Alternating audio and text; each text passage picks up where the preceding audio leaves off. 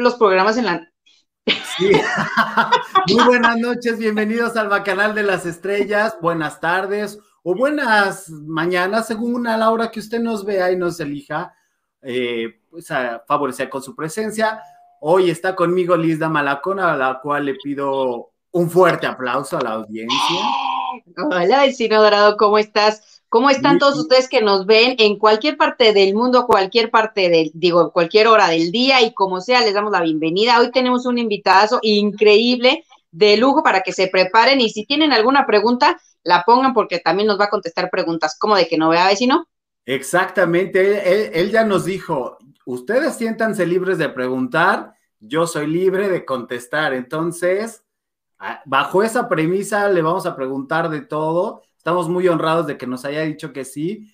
Él, les voy a decir cómo, cómo yo estaba preocupado por hacer la presentación en la mañana y le dije a, una fiel seguidora de este programa, eh, también es mi progenitora, le dije, querida madre, pregúnteme, este, más bien dígame cómo usted definiría al invitado de hoy, porque no sé cómo presentarlo. Y entonces me, lo escribió tal cual, porque me dijo, sé que se te va a olvidar, entonces me lo escribió tal cual. Aquí está el papelito para que vean. Ahí está, ¿eh? Es un sonorense distinguido, un mexicano conocedor de la política y la economía del país, con una gran cultura, respetuoso de los derechos de todos los habitantes y severo crítico de aquellos que por desidia o apatía desperdiciaron su oportunidad de votar y participar en el resultado electoral que hoy estamos viviendo. Yo dije, no, pues qué maravilla, si le inspiró eso a mi mamá, yo me, dije, pues me pongo más nervioso. Entonces quiero darle un fuerte aplauso, aplauso a Ángel Verdugo. Yay. Bienvenido al Bacanal, ¿cómo está? Muy bien, muy bien, listo para sus preguntas. Y, esto de que me negaría a responder no es así, ¿no? O sea, ustedes pregunten y yo veré qué les respondo, pero trataré de responderles. Es decir, que puedan preguntar que no se sepa de mí, pues, o sea, no hay secretos aquí, pues. Ustedes pregunten y vamos a platicar y vamos a pasarla bien. Me parece muy bien. Primero que nada, quiero que nos hable de San José Bacum, Sonora. Eh, San José de Bacum. San José, San José de Bacum. San José de Bacum. Muy bien. San José de Bacum es un ejido en la parte más cercana al río Yaqui, a 19, 20 kilómetros de Ciudad Obregón. Un ejido dotado en los años del general Cárdenas, en 1936.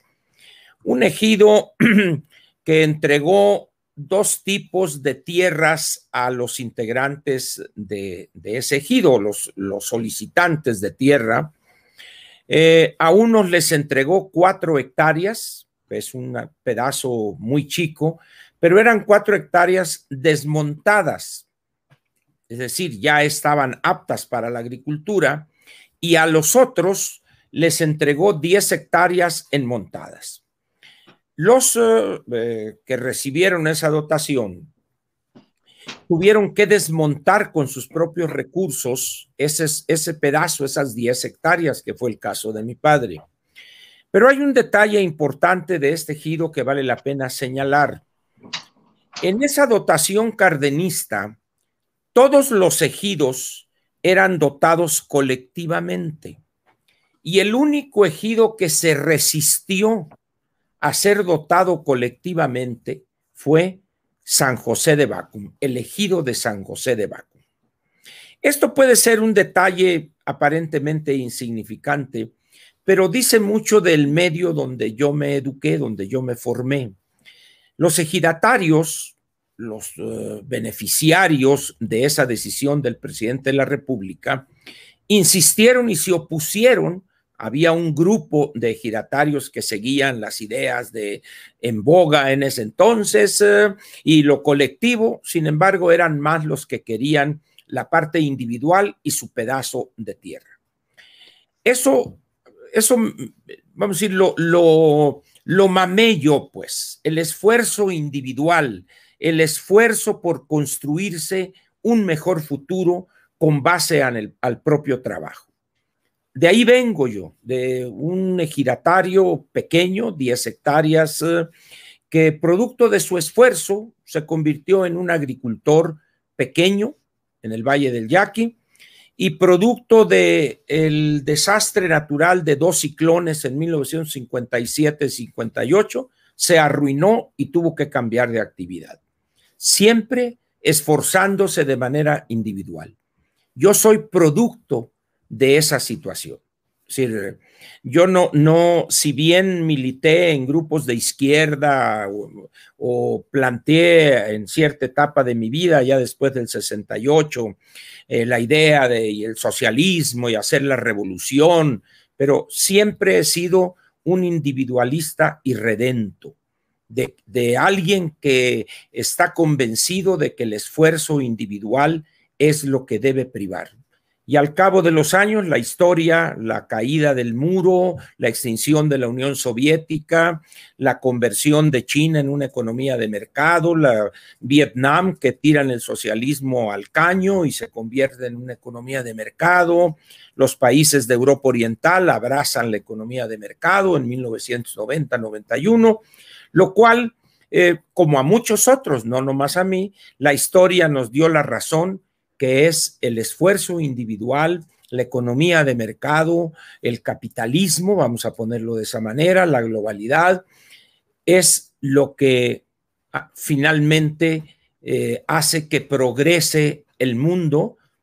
Contrario a eso, podemos ver lo que sufrió China de 1949 a 1980, el desastre de la Unión Soviética de 1917 a 1990-91, el desastre que es Cuba, un país prácticamente que no existe, una derrota producto de la locura de los hermanos Castro y del Che Guevara, Venezuela, Nicaragua y muchos otros países cuyo grupo dirigente o la camarilla que controla el gobierno se han enriquecido a niveles ofensivos, divulgando el, el, mantra del socialismo, la justicia social, etcétera, mientras ellos se hacen de una riqueza ofensiva. El caso de la familia de Hugo Chávez sería el más ilustrativo de eso.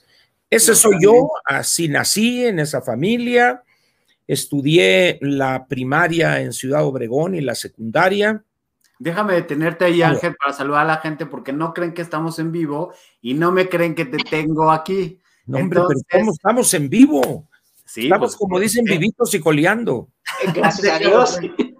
Era preguntar, dice, ¿es el señor Verdugo? Entendieron otra cosa, pero sí también, y es toda una eminencia de la... no, hombre, no, no, no, yo soy como les digo, un campesino sin tierra. Oiga, don Ángel, platíqueme una cosa, usted es matemático de profesión. Yo estudié licenciatura en física y matemáticas en la Escuela Superior de Física y Matemáticas del Politécnico. Y toda la vida le gustó la política, ¿no? Ahorita nos estaba comentando usted que... Vamos a decir, siempre he sido mitotero. Es decir, en Sonora, en Sonora, particularmente en el sur de Sonora, la agricultura que se lleva a cabo permite mucho tiempo libre. Es una agricultura de granos. La agricultura de granos, sean cereales u oleaginosas, es una actividad y como es mecanizada, es riego, eh, es una actividad que permite muchos tiempos muertos para el propietario o para el trabajador. Pues en el caso del trigo se siembra y ahí pues eh, son siete jornales por hectárea año en una hectárea de trigo. Es decir, la mayor parte del tiempo, como son labores mecanizadas, pues la gente se dedica al chisme, al mitote, otros le llaman a la política, a la grilla, pues a estar eh, componiendo el mundo. Y yo siempre fui inquieto, la verdad, mi padre, un hombre sin educación formal, educado en la vida, eh, yo el único varón, tres hermanas mayores que yo, de tal manera pues que yo era el consentido, el que siempre andaba con mi padre, etcétera. Entonces, eh, yo siempre desde niño, jovencito, siempre me gustó vamos a decir eso, he tenido cierta facilidad de comunicarme o como dicen, facilidad de palabra. Y cuando yo llego a la vocacional, que me vengo a la Ciudad de México, porque en aquel entonces en Ciudad Obregón no habría escuela vocacional. En aquellos años, en 1961, que yo termino la secundaria, el Politécnico exigía que el que entrara a la vocacional tenía que hacer un examen de admisión o venir del propio Politécnico. En aquel, en aquel entonces el Politécnico tenía unas secundarias que hoy son secundarias técnicas, pero que se llamaban las prevocacionales. Recordemos que el Politécnico es la respuesta del Estado mexicano en los años 30 ante la posición, voy a utilizar un cliché que quizá moleste a algunos, la posición reaccionaria de los que controlaban la UNAM en aquel entonces, cuando el Estado mexicano post-revolucionario quiere involucrar a la UNAM y sus eh, egresados a la obra social de la revolución, los que la controlaban, algunos de ellos personajes de derecha, pero intelectuales eh, afamados, capaces, etcétera, entonces no se pusieron de acuerdo, llega un momento que el presidente, creo, Portes Gil, les dice, bueno, pues ahí les van, si quieren su autonomía, pues órale. Y entonces el Estado mexicano crea, construye un sistema de educación superior para oponerse y formar los cuadros, vamos a ponerlo de esa manera, que el, nuevo país, el México post-revolucionario requería. El mismo lema del Politécnico, que por fortuna no lo han cambiado, la técnica al servicio de la patria, es decir, esa es la filosofía del Politécnico y siempre con dificultades porque los presidentes o eran egresados de la UNAM o eran inclinados a quedar bien con esa institución, de tal manera que el Politécnico ha sufrido siempre eh, limitaciones presupuestales, pero la verdad es que en términos de, calidad de la educación en la parte técnica es incuestionable el liderazgo del Politécnico. Entonces, yo tuve que venirme a la Ciudad de México para poder estudiar en el Politécnico. Yo quería estudiar porque no sabía que había algo que se llamaba carrera de matemático.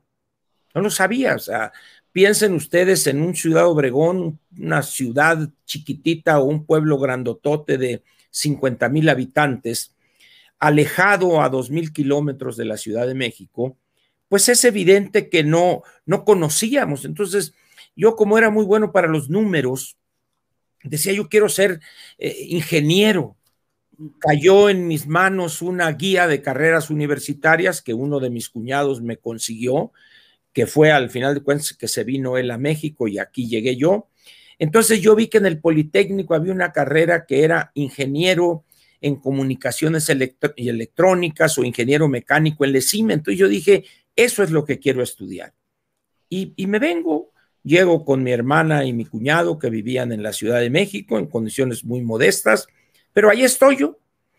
Y, en el segundo año de la vocacional, me entero yo, producto de una promoción del director y el secretario de la Escuela Superior de Física y Matemáticas, que fue fundada en 1961, que había esa carrera de licenciatura en física y matemáticas. Entonces, en ese momento, toda la ingeniería dije, ya no, yo quiero ser matemático. ¿Por qué? Pues porque me gustaban las matemáticas o los números, como se decía antes. Y así fue como llegué yo a la escuela, eh, una escuela a la cual quiero mucho. Yo, o sea, yo soy un egresado, un producto nato del Politécnico, pero esa escuela para mí fue fundamental porque estudiar matemáticas eh, es más fácil de lo que mucha gente imagina, porque es pensar, es eh, analizar, es usar el raciocinio. Entonces, lo que hago a partir de 1968, cuando viene el 68, yo huyo del país, regreso, me capturan, estoy cuatro años en Lecumberri, pero ya, ya me dedico yo más bien a cuestiones que tienen que ver con la economía, con el desarrollo regional, promoción de inversiones, evaluación de proyectos, etcétera. Y para eso las... Perdona que te interrumpa aquí, pero platicas el 68 como si fuera así de, ah, sí, ya pasó la Navidad pasada. Y el 68 fue un gran movimiento que mucha gente se suma por, el, por una inventadez, un rollo de pues no sé, como, como mienten por convivir, para decirlo de manera coloquial. Bien, yo creo que no, es, no es tan fácil, no, no es tan, tan simple, pues, pero ¿qué es el 68? Miren, ustedes están muy jóvenes, evidentemente, pues, pero en este país, a partir de los años 50, México empieza a urbanizarse. Es decir, el país empieza a mejorar económicamente, materialmente, y empieza un éxodo de las partes rurales a las ciudades. Empieza la industrialización con Miguel Alemán y el país empieza a demandar obreros y esos obreros provenían de las zonas rurales y empieza a surgir alrededor de la Ciudad de México una ciudad de Zahualcoyotl, por ejemplo. Y, y con, ese, con esa migración empiezan a llegar a niveles superiores de educación, quizá el bachillerato primero, hijos de esos campesinos y de algunos obreros. El gobierno era totalmente autoritario, era la gloriosa época del dorado autoritarismo, solo, solo había un partido, el PRI. Y en aquellos años el control era férreo políticamente grandes eh, huelgas o movimientos sociales, el de los eh, maestros con Otón Salazar, los mineros de Nueva Rosita, los médicos el 65, los médicos residentes, y hubo también grandes crímenes que, de los cuales poco se habla, el asesinato en el sexenio del presidente López Mateos de Rubén Jaramillo en Morelos y toda su familia, etcétera. y en aquellos años no había la libertad que hoy existe. En aquellos años, hacer una manifestación arriesgaba uno materialmente la vida. Los granaderos eran los amos en la Ciudad de México, el ejército era intocable, el presidente era una figura autoritaria que controlaba eh, cualquier cosa con la situación actual es simplemente coincidencia, vamos a decirlo, ¿verdad? De manera eh, jocosa, pero era un país sumamente autoritario. Pero la llegada de miles y miles de estudiantes, no muchos miles, hay que aclararlo, pero la llegada de estudiantes a la educación superior fue empezando a forjar una clase media que estaba viviendo un nivel material o una calidad de vida mucho mejor que la de los padres y abuelos. O sea, en los años fines de los años 50 o principios de los años 60, ser profesionista automáticamente generaba un futuro luminoso en términos materiales. Era una cosa, eran muy pocos, era muy reducido el número. Pero luego empezó a masificarse, primero en la secundaria, luego en el bachillerato y luego ya en los años de Echeverría una masificación en la educación superior.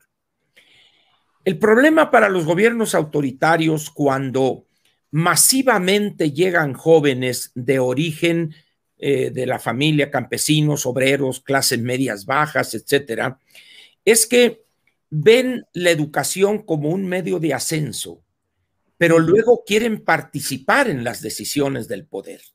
Es decir, no hay inflación, los salarios reales crecían, hay oportunidades para educarme, pues yo también quiero decidir el futuro de este país.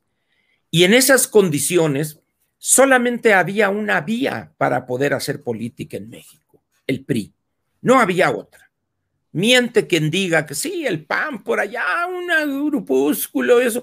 El PPS era Lombardo Toledano y 15 eh, señores alrededor, etcétera, pero era el PRI el omnipotente. Entonces empiezan a darse choques, empiezan esas clases medias emergentes, los maestros, por ejemplo, luego los eh, médicos residentes, los estudiantes, empieza el impacto de la revolución cubana y empieza ese fermento en los jóvenes. La guerra de Vietnam era prácticamente eh, lo que unía a casi la totalidad de los jóvenes, etc. Pero el gobierno no permitía eso. Es decir, eran represión tras represión, la Universidad Nicolaita en Michoacán, la Universidad, la Escuela de Agricultura en Ciudad Juárez en, de Agronomía eh, de los hermanos Escobar, y, así eh, la entrada del ejército a la Universidad de Sonora, etcétera, etcétera. Entonces se va gestando una frustración de los jóvenes, jóvenes educados, jóvenes que ya, ya habían accedido, tenía, tenía, tuvieron acceso a la educación superior, es decir, ya no eran los campesinos semianalfabetos o los obreros poco preparados, sino estamos aquí ante decenas de miles de estudiantes eh, de educación superior que exigían su parte, vamos a decir, del pastel político. A eso agréguenle ustedes la influencia como dije, de la revolución cubana, la propaganda de la Unión Soviética, el primer satélite, la primera astronauta, es decir, todas esas cosas contaban frente a lo que se llamaba genéricamente el imperialismo yanqui en aquel entonces. Entonces, hay una expresión muy curiosa que dice que si un joven a los 18 años no es de, como dicen, no es de, si un, joven a los 18 años tiene que ser de izquierda, tiene que ser rebelde, pero si a los 25 lo sigue siendo, ese joven es un pendejo.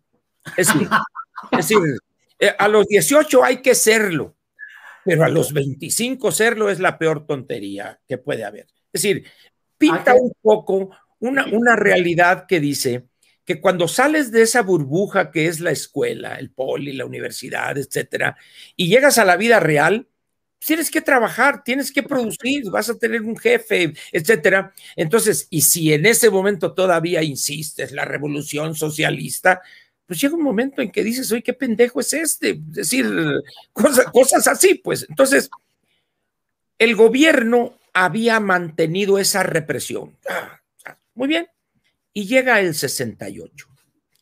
El 68 es eh, un año crítico en la formación de muchos jóvenes.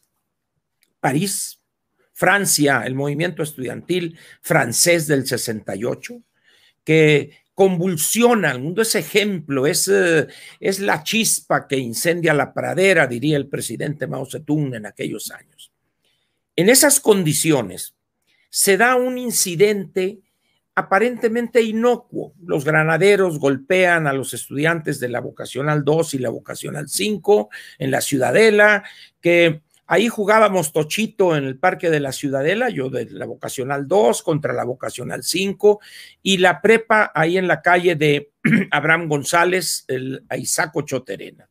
Y eran unas corretizas y golpizas, pero el 68, en julio, veintitantos, una cosa así, hay un pleito entre Isaco Choterena, la prepa particular, y la Boca 5 y se agarran y se hacen esto, de tal manera que llaman a los granaderos y entran a reprimir, a golpear y a querer llevarse algunos estudiantes presos.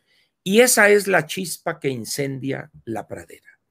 Lo demás ya es historia, es decir, empieza y de una manera de la nada aquella ira contenida, aquel, aquellas frustraciones por no tener cómo expresarse. El único partido político era el PRI, los otros era el Partido Comunista, era clandestino, el PPS con Lombardo, bueno, pues nadie que fuera decente pasaba enfrente del PPS, es decir, eran partidos al servicio del gobierno, pues. Entonces, estalla y de repente la gente dice, y huelga, y huelga, y huelga, y dos instituciones que habían sido adversarias históricamente en el fútbol americano, los burros blancos del Politécnico y los Pumas de la UNAM,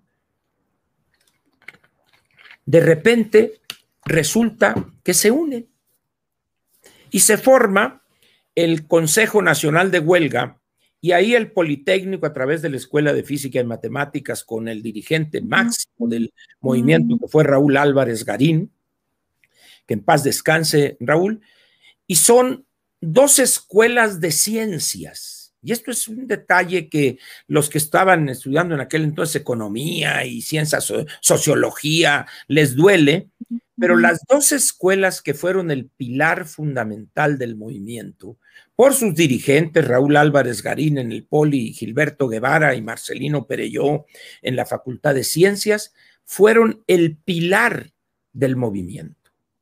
¿Por qué?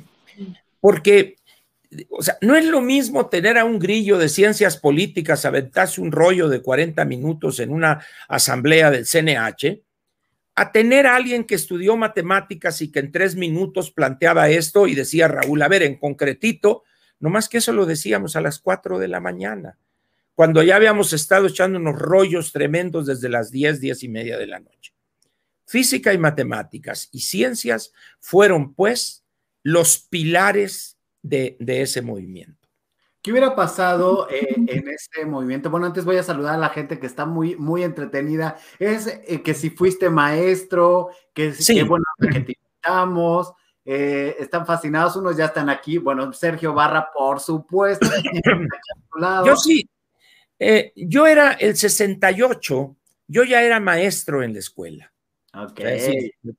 termino el 67 y soy de los pocos que, eh, es, eh, que siguen la escuela como maestro. Entonces sigo como maestro en la escuela, pero de esas cosas que son las realidades políticas, era el dirigente de la escuela, vamos a decir. Raúl, que habíamos terminado juntos matemáticas, él se fue de maestro a la escuela de ciencias biológicas y yo me quedé, me quedé en física y matemáticas.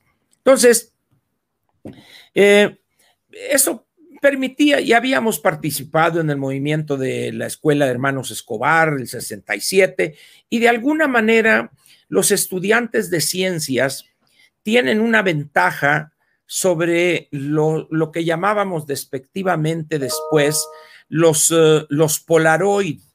¿Y por qué los Polaroid? La, cámara Polaroid, no sé si se acuerdan ustedes, que claro. un cartucho. Bueno, entonces decían que eh, la empresa Polaroid vivía del rollo, el rollo fotográfico. Pues, es decir, entonces les decíamos, es que estos son como la Polaroid, viven del rollo. Pues, es decir, en cambio, las personas que estudian ciencias son mucho más eh, estructuradas, pues más prácticos, pues, ¿no?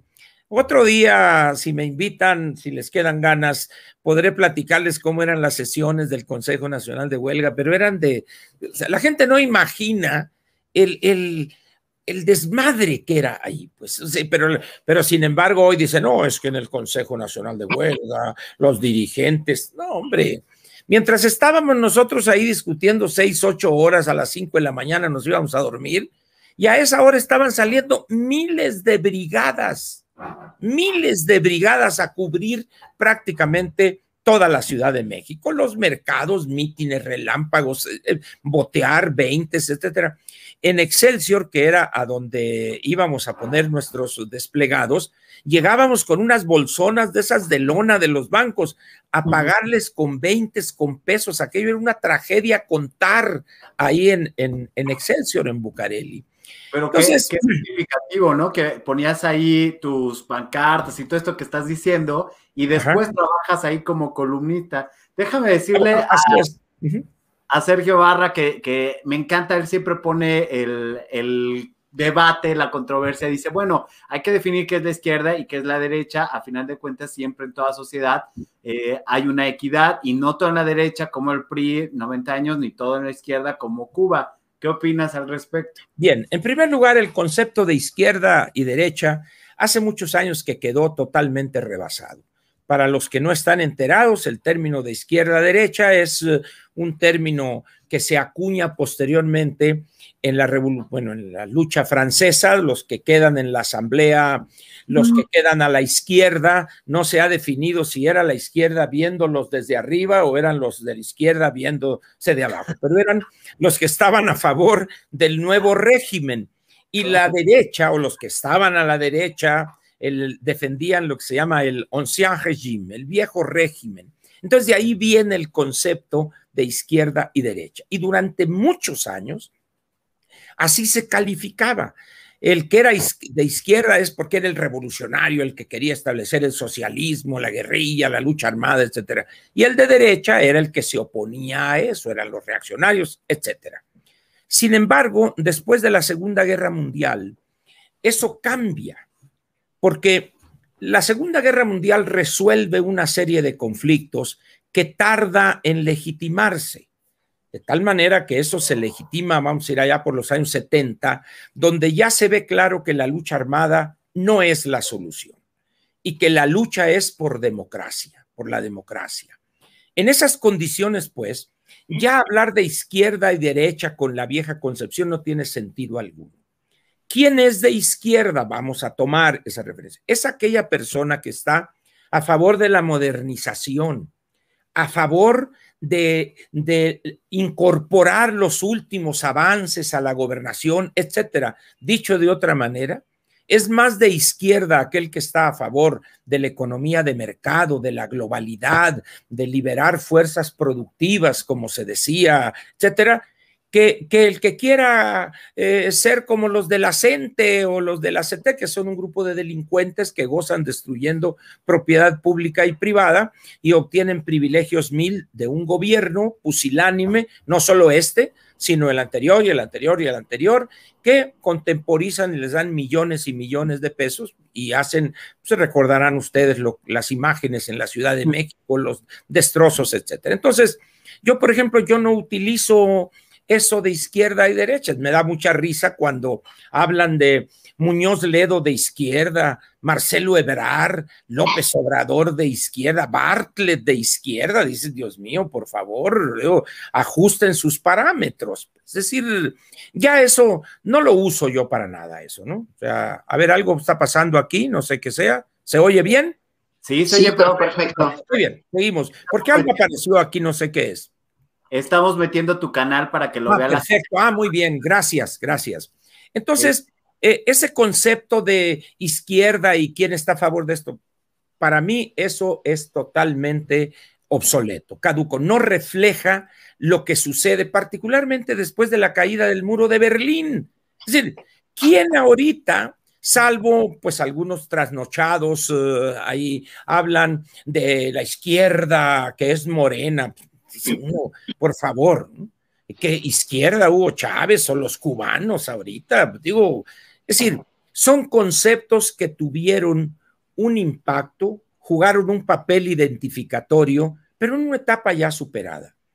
Hoy no hay más que esto.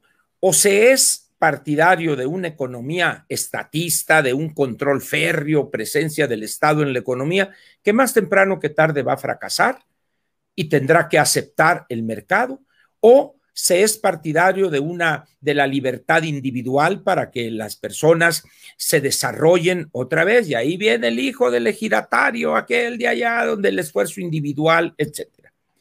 México en ese sentido todavía es un país que tiene un remanente autoritario muy grande, muy acendrado, leyes que fueron diseñadas para un país que ya no existe. Por ejemplo, la ley reglamentaria del 123, la ley federal del trabajo, eh, tiene 1100 artículos. La ley, dice uno, es un ladrillo. ¿Cómo es posible que vamos a, a estimular la productividad, vamos a flexibilizar los mercados laborales con una cosa como esa? Pero son tan conservadores los actuales que quieren acabar con el outsourcing, que es uno de los mejores instrumentos para crear empleo formal. Es decir, ¿y por qué lo hacen? Porque eso ha debilitado a uno de los viejos pilares de la cooptación y manipulación política que son los sindicatos. Entonces, creen que van a revivir, que si eh, implantan, la, o sea, que si eh, rechazan el outsourcing, esos cuatro o cinco millones de trabajadores se van a ir con Pedro Aces a su sindicato, se van a ir, se van a ir nada, hombre. Esa gente es diferente. En ese sentido, pues, calificar a alguien de izquierda o de derecha, yo no lo uso. No voy a calificar a quien lo hace, pero yo no lo uso. Eso es lo que pienso de eso. Oiga, oiga, Ángel, por ahí dicen que el que no conoce su historia está condenado a repetirla. Usted estuvo en el 68 y ahorita estamos que volamos para un autoritarismo y pues que le va a decir quítate que ahí te voy. Porque están empezando por las redes, ¿no? Que es justamente donde la gente nos está haciendo el favor de vernos. y pues, ¿qué opinión le merece? Una de las cosas que debe uno tener cuidado es, eh, si bien es correcta esa afirmación, que no conoce la historia está condenado a repetirla, pero eso hay que aplicarlo a quien no la conoce, que es López y los suyos. López piensa que puede reproducir el, México de los años 60 y 70. El señor está completamente equivocado.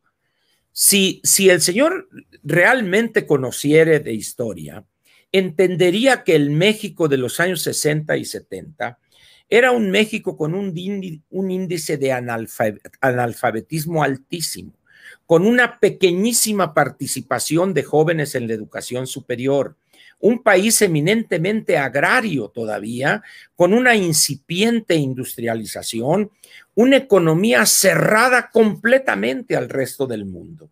Hoy, México es un país con la masificación que raya en lo absurdo de la educación superior, es una masificación que ha castigado la calidad académica, el nivel académico, etcétera.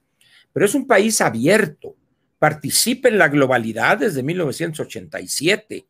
Es decir, y con una juventud que tiene, si bien el país tiene casi 10 años de educación formal, pero si nosotros tomamos a los jóvenes, vamos a decir, de los 18 años para arriba, estamos hablando de personas que terminaron la preparatoria y quizá tengan cuando menos uno o dos años de educación superior. Es decir, no está tratando con los ignorantes de aquellos años. Por eso, sus programas clientelares a los campesinos allá en el sureste, eh, los viejitos, los, eh, digo, ¿quién habla, no? De viejitos, ¿verdad? Pero pero a, esos, a ese sector de la sociedad que, que no tuvo oportunidad de educarse y que con una dádiva miserable mensual los puede llevar a pensar, ah, es que López me regala esto, qué bueno es, y él se cura el COVID con un escapulario, ese es de los míos.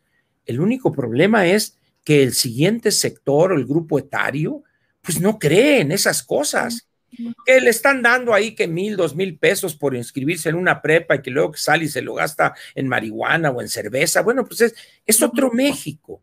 Entonces, quien está equivocado por querer repetir la historia, como farsa diría Marx en el 18 Brumario, es López y los suyos.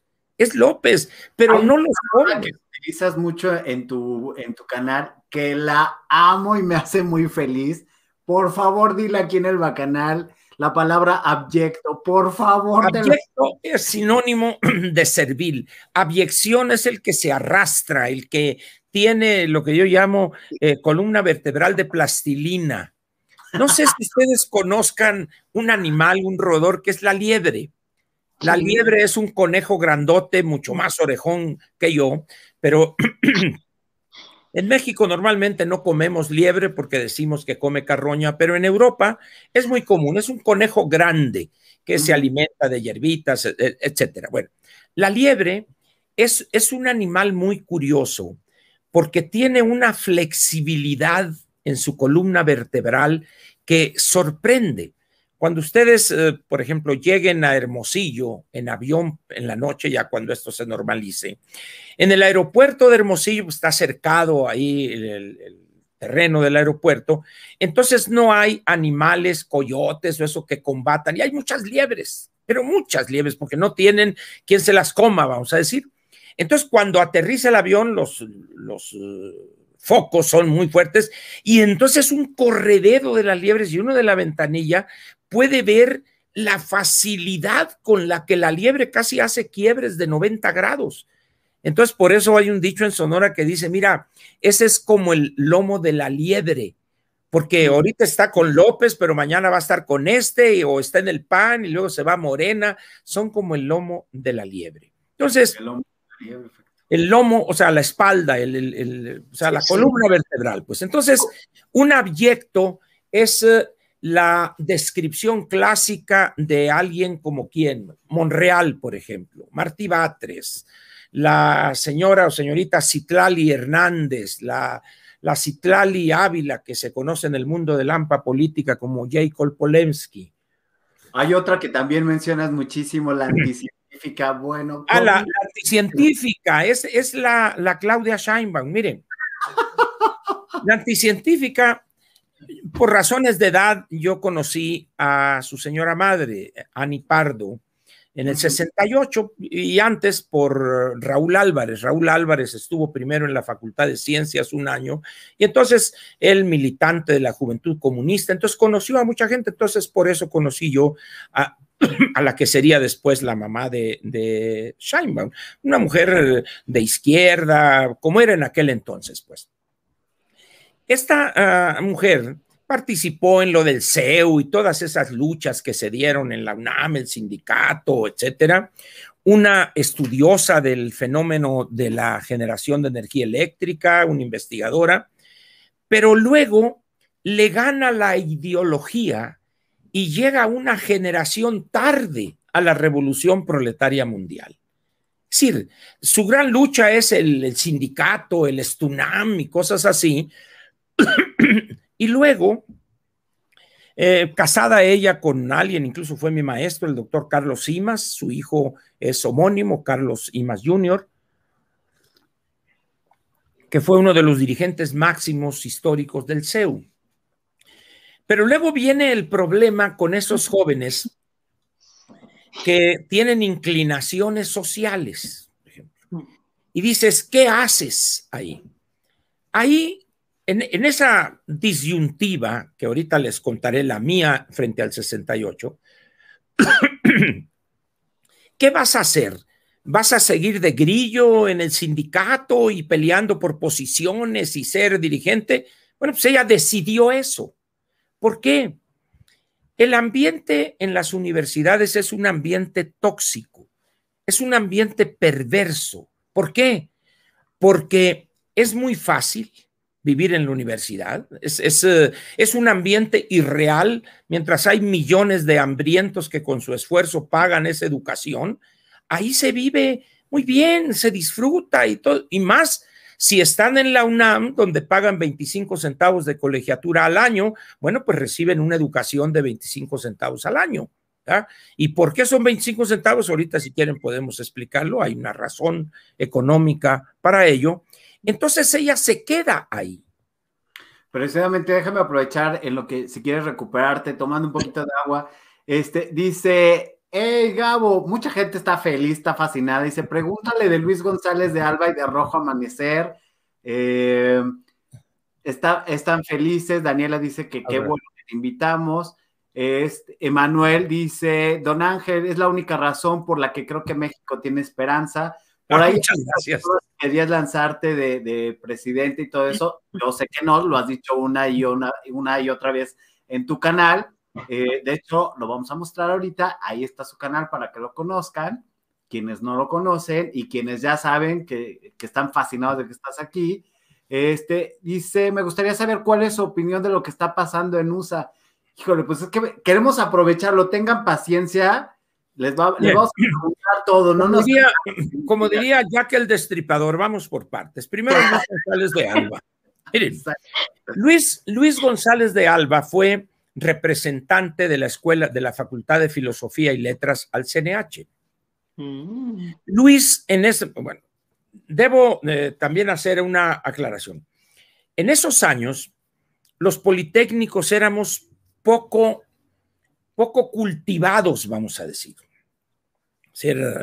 frente a los universitarios que eran los de las lecturas y el rollo, así, nosotros no. Y la razón es, los del Politécnico proveníamos de hogares de más bajo nivel económico y para nosotros terminar la escuela era fundamental para tener acceso a una vida mejor. Muy bien. Entonces, eh, de la universidad llegaron al consejo, pues, gente de ciencias políticas, de economía, de la Facultad de Filosofía y Letras. Y, y Luis ya era dirigente ahí en mm. estudiantil, por supuesto, en filosofía. en esas escuelas proliferaban los grupos políticos se juntaban tres y formaban un grupo político, que los Noyola, que los Mariátegui, que los estos, que los otros. Entonces, una cantidad de grupúsculos, no así en el Politécnico. Eso no existía. En el, en el Politécnico había sociedad de alumnos y punto. Y ya. Bueno, Luis eh, pues ya convivíamos los primeros 35 días del CNH, fueron las asambleas realizadas en la Escuela Superior de Física y Matemáticas en Zacatenco, y yo presidía, yo era el que firmaba los boletitos para que entraran tres por escuela. Entonces, ahí les dábamos de, de cenar opíparamente a 300 personas ahí, gratis completamente. Muy bien. Entonces, Luis en aquel entonces ya era más que evidente, no quiero ser homófobo, homófobo pero, pero quiero describir una situación, nomás que los que me están oyendo recuerden que eso pasó hace casi 53 años. Entonces, las épocas que... los politécnicos éramos eh, muy homofóbicos, pues.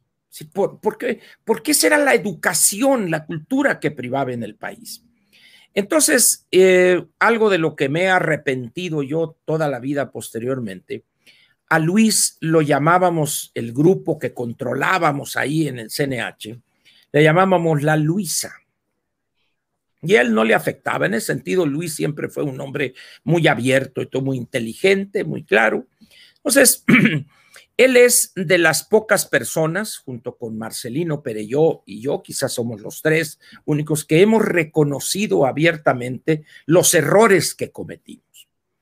Luis posteriormente se dedica a la cuestión de la literatura, se convierte en un gran escritor, un gran divulgador de la ciencia, es algo, es un papel, es algo que no se le ha hecho justicia Luis muchos años se convirtió en un gran divulgador científico, tiene varios libros muy, muy interesantes, muy fácilmente digeribles, pero también abraza la causa del movimiento de la homosexualidad. Entonces, fundó uno o dos eh, bares eh, en la Ciudad de México.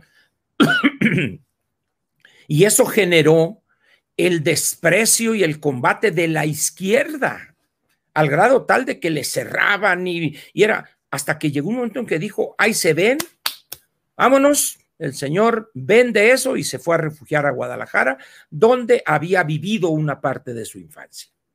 Y ahí se dedica él a escribir, a estudiar, eh, se contagia él del VIH, vive tenía recursos económicos, entonces con todo lo que se llama esto, antirretrovirales y lo que sea. Y escribe varios libros, no solo Los días y los años, que será el más conocido, sino también libros que tienen que ver con sus vivencias en ese mundo de la homosexualidad masculina, con una franqueza que a muchos eh, eh, como se dice, hay un verbo en francés que dice epaté, o sea, los, eh, los eh, ofende o los reta o los exhibe, pues esa visión así conservadora. Luis en ese sentido era un personaje epatón, o sea, que retaba, pues los hacía verse en su pequeñez, en su mezquindad. Y llega un momento en que él, una depresión, pierde las ganas de vivir y ya sucedió un 2 de octubre donde se da un, balazo y muere él. Tuve posteriormente oportunidad de restablecer y, se forjó una, un aprecio y una admiración mía ah, hacia él, pero compartimos todo el 68. Tengo la mejor de las impresiones y el mejor de los recuerdos de Luis, porque además estuvo preso en Lecumberri también, un poco menos que yo, porque ellos salieron el 71, a mí me capturan el 72 y salgo el 76. Eso es por lo que respecta a Luis. Pero había otra cosa que me preguntaron, aparte de Luis. Hay muchísimas cosas. pero una, una cosa ahí, eh, lo que pasa es que ya los hermanitos Alzheimer ya me traen loco. Pero, pero bueno, ahorita, ahorita recordaré. Eh, Luis era una de las personas en el CNH lúcido que planteaba cosas. O sea, no era alguien que se quedara callado. Era un, un tipo muy, muy especial, libérrimo, libérrimo hasta la ofensa, según algunos pero jamás se avergonzó, lo corrieron de la jornada. Ah, ya lo que les quería decir. Yo me voy en 1980, regreso a Ciudad Obregón y, allá leía los periódicos, que era la forma de mantenerme conectado con el mundo donde me había formado. Entonces eh, leo una vez porque él escribía en la jornada, fue de los fundadores de la jornada, y, era una cosa eh, pues, que chocaba a uno con eso, donde leo su columna, donde describe su primer ligue con un joven para irse a un hotel de paso, por ejemplo. Eso era impensable en aquellos años. O sea, ¿cómo un varón escribe eso? Bueno, ese era Luis, una valentía, un arrojo intelectual que muchos eh, en ese entonces lo acusaban de todo lo habido y por haber. No le decían el chupacabras porque no salía todavía, ¿no? ¿Verdad? Pero, pero era, era un, un personaje que muchos, y para los que lo conocimos desde etapas anteriores, era un, un personaje, Luis, un personaje, y siempre lo fue, ¿no? Eso lo que pienso. Esa etapa, cómo se vivía, más allá de, del contexto político, económico que nos estás eh, enmarcando, ¿cómo lo vivías tú como persona una situación así? O sea, ¿cómo chocaba con tus creencias o con, o con tus vivencias o con la opinión pública? Bien.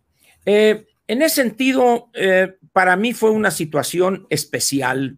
primero, en la escuela, en física y matemáticas del 64 al 67, yo hice política estudiantil, soy yo un devorador de, leo, eh, es más, cuando voy a la peluquería leo el TV Notas incluso, Luego me desintoxico, llego a la casa y me, para que salga esa basura, pero leo hasta el TV Notas. Entonces... Súper comercial, señores, y van a estar fascinados literatura popular mexicana. Exactamente. Si Ángel Verdugo nos ve, ¿tú por qué estás esperando? Ahí está el comercial. El 68, yo ya tenía, vamos a decir, una visión político-ideológica formada. Me convierto en un seguidor del pensamiento Mao Zedong, es decir, lo que se llamaba en aquellos años la línea china.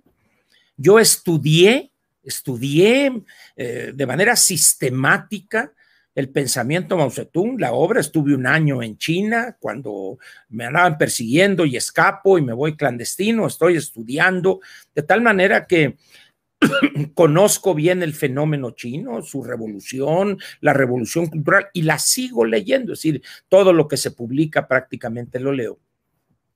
Entonces, cuando empieza el 68, pues yo empiezo a dar clases en la escuela, muy bien, y se viene el movimiento.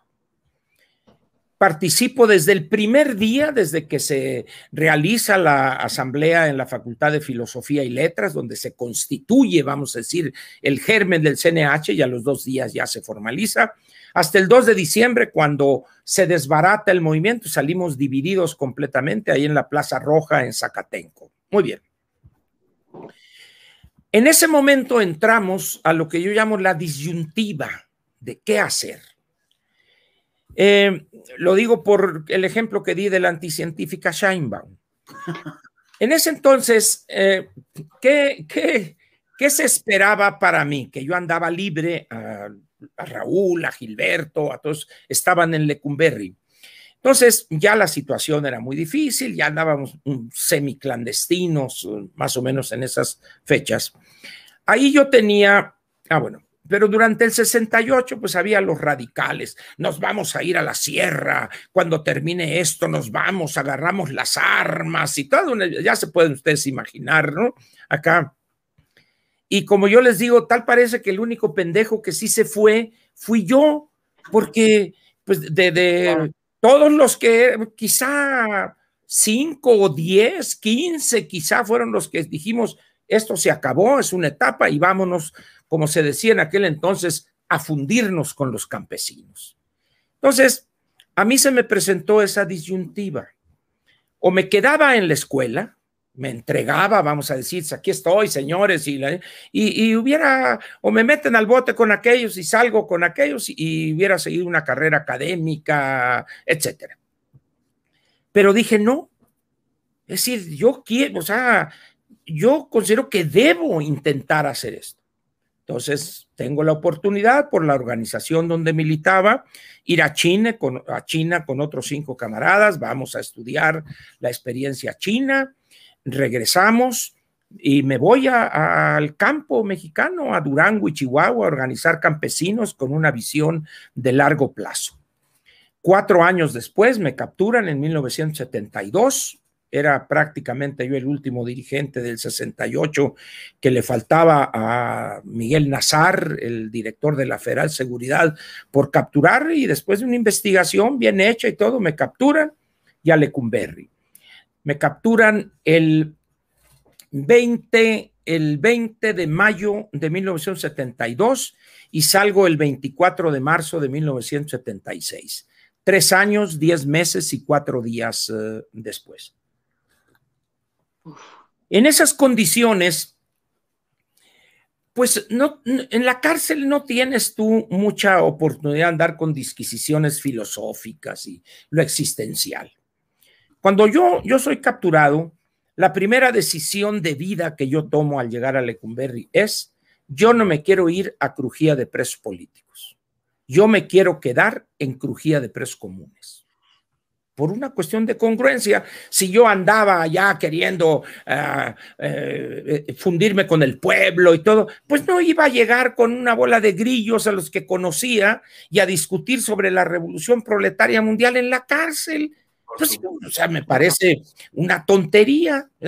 Entonces, por eso decidí quedarme en una crujía de presos comunes. Y estuve todo el tiempo en crujía de presos comunes. Eso me permitió a mí conocer lo que llamo yo el ambiente de la reclusión.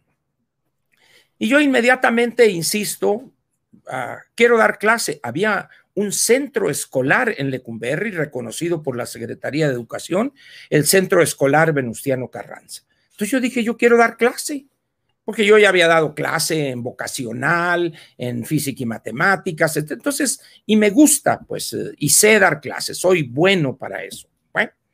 No, que usted todavía no tiene, porque el, jefe del cuerpo de vigilancia, el teniente coronel Edilberto Gil Cárdenas, había sido el segundo del comandante del grupo de los halcones, del coronel Díaz Escobar. Entonces, pues era un militarzote al viejo estilo, anticomunista, etcétera. Entonces, no, rechazada. Ya estoy yo al mes, hasta que llega un momento en que me quejo yo afuera, o sea, me quejo y pues, quiero dar clase, ¿cuál es el problema? Total, que órale, pues quede clase, ¿no? A los tres meses yo ya era el grillo ahí en la escuela, en el centro escolar, ya andábamos ahí, ¿no? Pero pilas. Y me tocó, me tocó dar clases ahí prácticamente tres años. Ha sido una de las experiencias, quizá la experiencia más interesante como maestro de mi vida. Es una cosa increíble eso. Eh, eh, hacíamos exámenes. Déjame interrumpirte aquí en este momento. Nos pregunta mucho la gente si estás tomando tu té de, abejas alemanas. Ah, no, no. Es, es, eh, el primero esto es es una miel que me mandó una señora, no, no voy a decir su nombre por, no tiene caso. Es miel con flor de hinojos, que me cae muy bien para la garganta. Y este es un té de jazmín que me mantiene lubricada la, garganta. Tengo un problema de toda la vida, pues eh, ya estoy viendo un foniatra, ejercicios con un popote, pero pero pues ya son muchos años de, hablar. Muy bien. La, gente dice, bueno, seguro que es un té o es un whisky, digo, para que vean que si estamos en vivo y no estamos de inventados. Es un té. Pásame la bolsa del té ahí, por favor. Bienvenidos a todos los que han estado conectándose y sumándose. Gracias por sus comentarios. Suscríbanse. Este es el Bacanal de las Estrellas. Tenemos un invitadazo de lujo. Y bueno, vecina, pues vas. En esa experiencia de la cárcel, ¿alguna vez pensó don Ángel o se arrepintió más bien de lo que hizo en su juventud? Jamás, jamás, jamás. Una de las eh, personas que yo tengo en muy alta estima es a la, la que se le llamó el ruiseñor de Francia, Edith Piaf. Edith Piaf, la canción suya es No me arrepiento de nada. Je ne regrette rien. Es entonces, yo prefiero hacer las cosas que quedarme con las ganas de haberlo hecho. Para los que dudan, aquí está el té, a ver que se ve ahí, este el té de jardín. Este es. Van a decir, ay, este es fifi, tómate inglés. Bueno, pues, ¿qué quieren? Pues ¿Qué así quieren? es, que claro. tome bolsitas de té de la pastora o qué, por favor, pues, ¿no?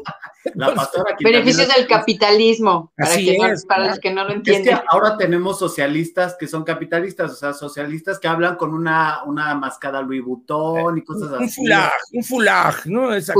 Favor. Claro, claro. Digo, claro, por favor, digo. por Me- supuesto. a mí me da mucha risa porque les digo que. Y aquí está la bolsa. Aquí también. Este es, se los recomiendo en Euroté, además buenísimo, con Olivia Medina, comercial gratuito. Buenísimo. Pues, es, eh, me prohibieron el café eh, durante un tiempo porque soy muy cafetero, también me gusta, pero A debo de pararle. Ah, es que miren, eh, la gente no tiene idea de lo que es la cárcel. Se forman ideas eh, muy raras. ¿verdad?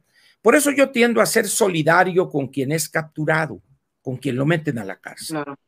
Es decir, hay una, una solidaridad allá en, en la cárcel que no se comprende fuera. ¿Por qué? Porque el que está libre y el que nunca ha perdido ese valor fundamental del ser humano que es la libertad, no entiende la carga que es perder la libertad.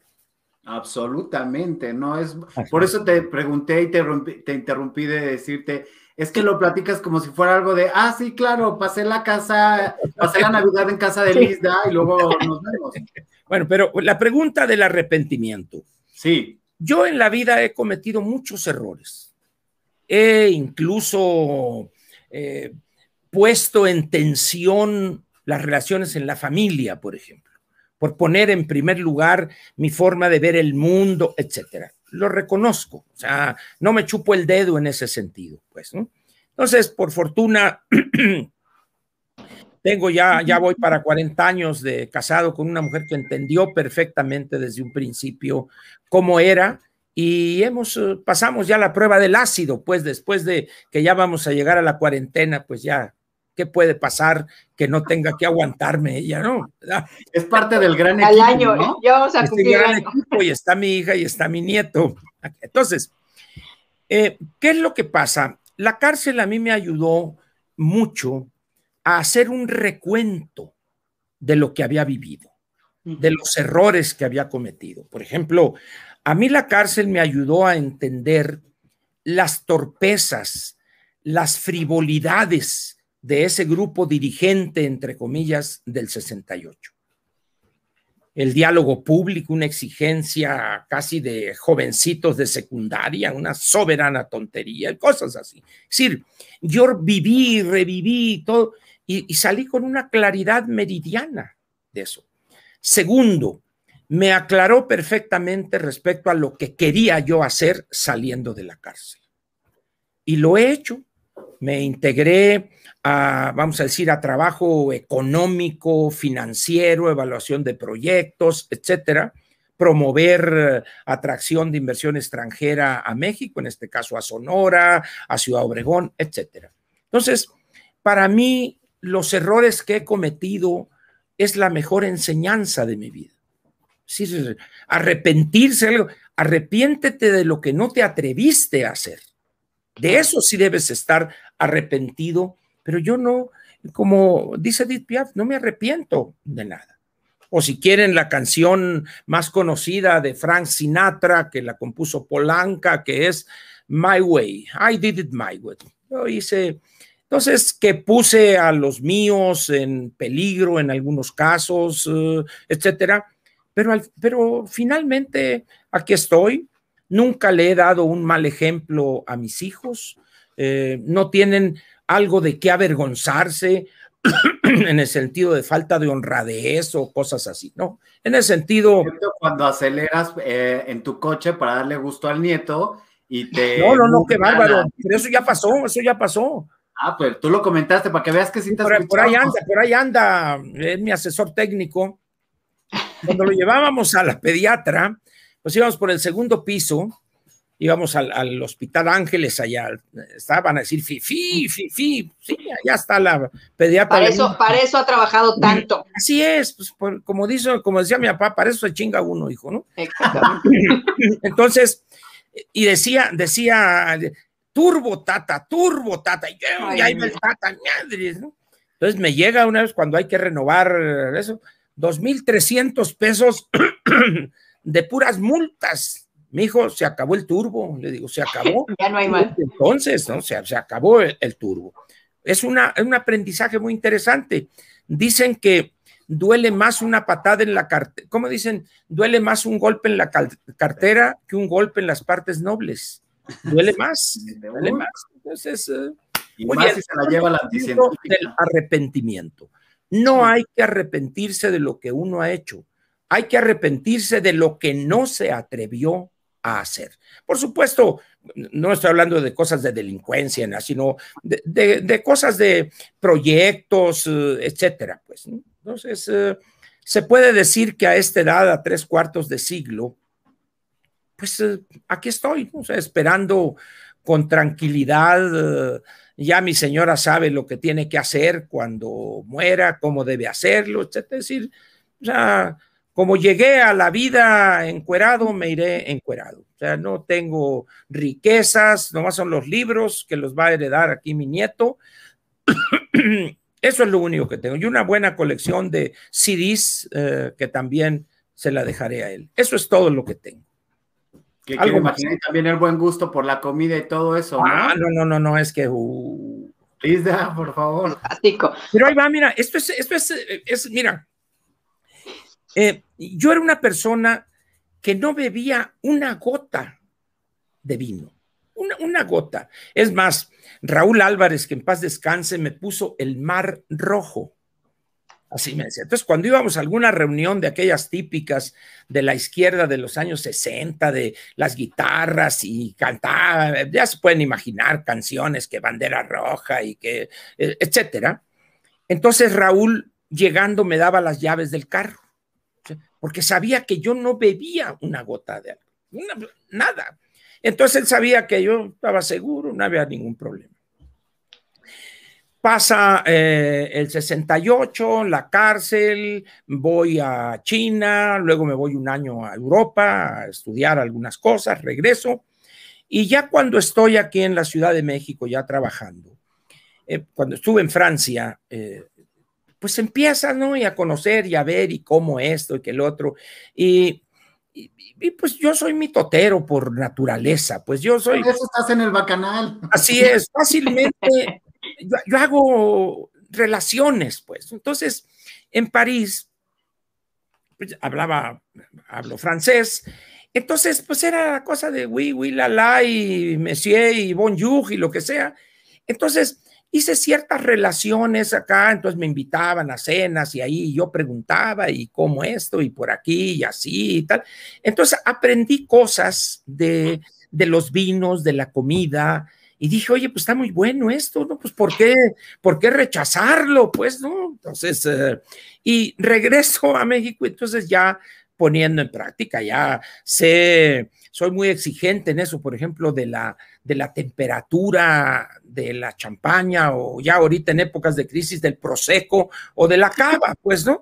Porque no es lo mismo un prosecco de 250 pesos que una champaña de 1500, o sea, es evidente, ¿verdad? Pues es cuestión de saber escoger, pero la temperatura tiene que ser la precisa, 6 grados, tengo el termómetro, etcétera, y es donde esté en su punto para que las burbujas suban y todo, los vinos. Entonces, y dice uno, bueno, el quesito es obligado, el quesito. y todo, por supuesto. Jamón serrano con un manchego semicurado y cosas. Es decir, porque yo, yo no entiendo por qué la gente rechaza eso, lo rechaza porque no lo conoce. Pues. Exacto.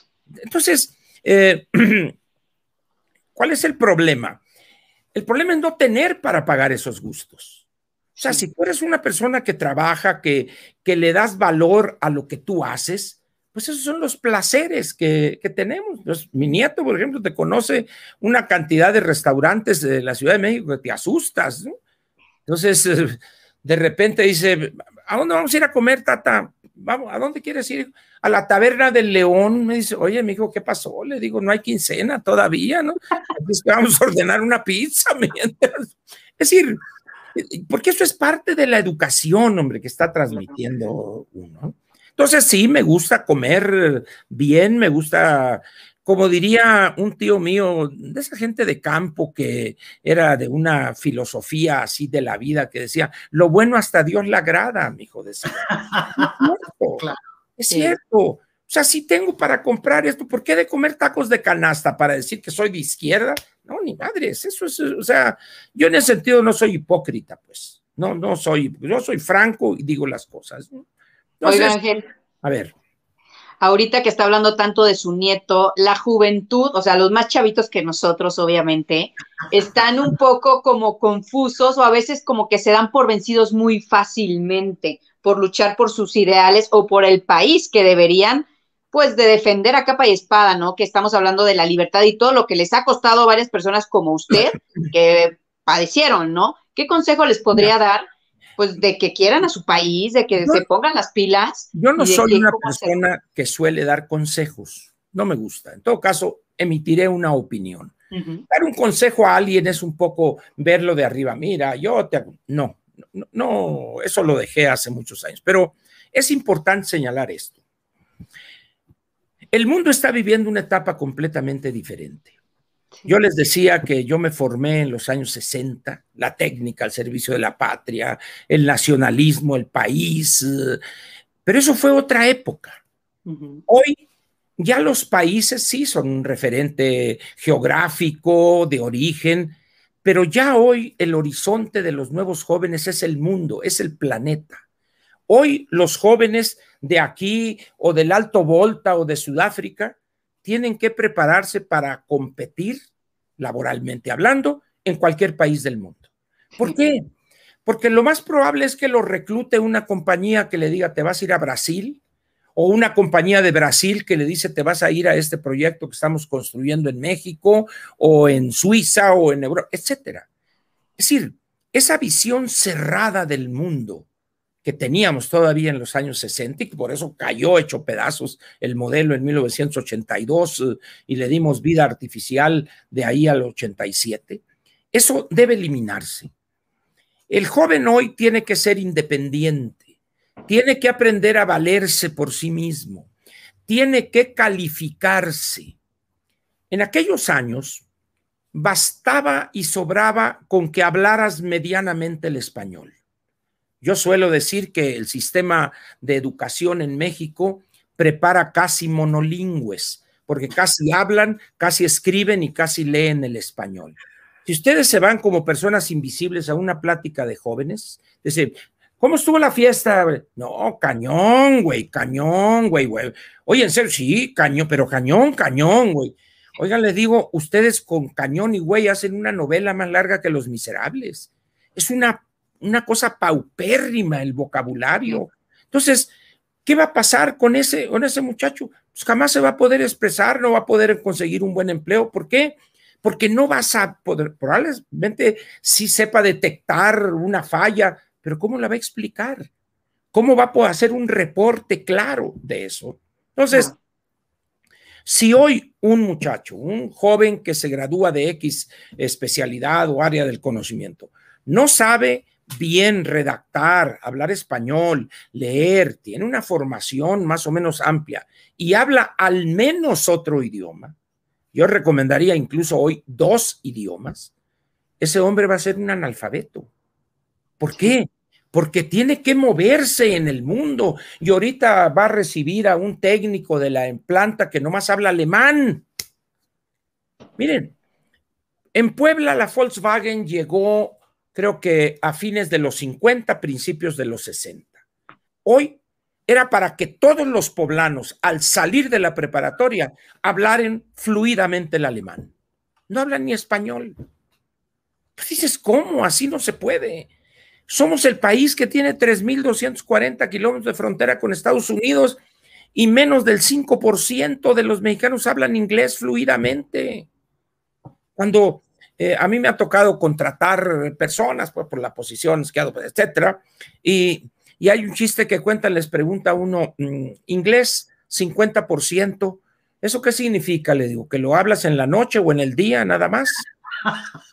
¿Qué chingos es eso de que yo hablo el 50% de inglés?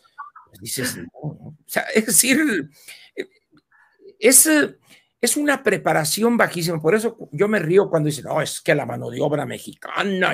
No es cierto, es puro cuento eso. Es puro choro mareador que nos echamos. No es cierto, no, no saben ni hablar. Bueno, no saben agarrar los cubiertos en la mesa.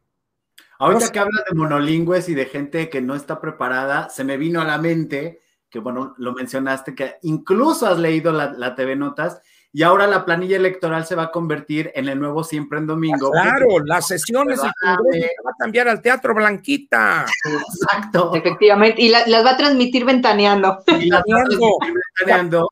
Pati Chapoy y Bisoño van a ser los grandes teóricos políticos. Exactamente. ¿Qué opinión te merece esta situación? Yo creo que esto es un fenómeno de los responsables de esto, que no culpables, los responsables son los mismos integrantes de la clase política. ¿Por qué? Porque en vez de preparar la sucesión, las nuevas generaciones que los eh, sustituirían, han impedido que llegue esa sangre nueva. Lo han impedido con todos los elementos a su alcance. De tal manera que hoy tienes el PRI, por ejemplo. Va en las listas plurinominales Augusto Gómez Villanueva Dice uno, Dios mío, ese señor la está bateando desde 1970 en el gobierno de Echeverría. Tiene 50 años más tres que va a durar ahí. Van a ser 54 años. Dice uno, no puede ser que no hay otra gente. Y el problema es que no hay otra gente. Si vean ustedes la composición del Congreso. Bueno, seguramente han visto en las redes sociales el caso de esta señora que es la estrella eh, candidata de Morena en Nuevo León, que le hace una pregunta ahí, no sé qué conductora, y dice uno, Diosito, regresen a terminar la primaria porque copió a esta mujer. Es decir, ese es el nivel. ¿Por qué? Porque la política implica, antes de cualquier otra cosa, saber comunicar. Saber comunicar. Cuando ustedes ven a López y dices, Dios mío, ¿y esto? Bueno, pero eso tiene una contraparte que yo llamo sus babiantes seguidores. Se me había olvidado eso. López, López está hecho mi nana para mi tata, pues. Entonces el país se debate hoy, nada en un océano de ignorancia. Cuando uno ve estos personajes que han llegado al Senado, a la Cámara de Diputados, seleccionados en una tómbola. Sí. Uno, no es posible esto. Cuauhtémoc Blanco de gobernador, eh, Miguel Barbosa, Cuitláhuac García, Jaime Bolini, Gibran, eh, La Veloz. Entonces, yo lo, lo comento de mi parte personal, don Ángel. Yo conozco mucha gente que está muy preparada. Yo soy abogado, soy periodista, tengo una maestría y de repente empieza, empieza uno a decir, es que está tan monopolizado, por así decirlo, lo que es la política, no dejan entrar a nadie que no, sea de su gente, ¿no? Otra vez, voy a ir a contraflujo, diríamos. Uh, miren, Acá. no, es, no es que estén monopolizando algo, es que no queremos estar ahí. ¿Por qué?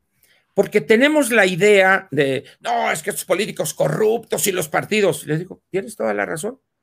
¿Por qué no entras a ese partido? Bueno, es que yo tengo mi trabajo, tengo mi empresa. Entonces no te quejes. Entonces no te quejes.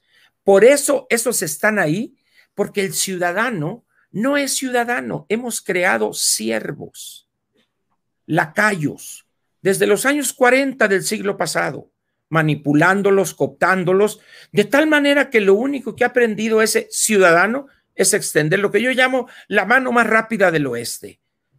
Así es hay una canción, un, bolero que yo suelo referir del chamaco Domínguez que se llama Miénteme, que dice, miénteme más que me hace tu maldad feliz, voy viviendo ya de tus mentiras.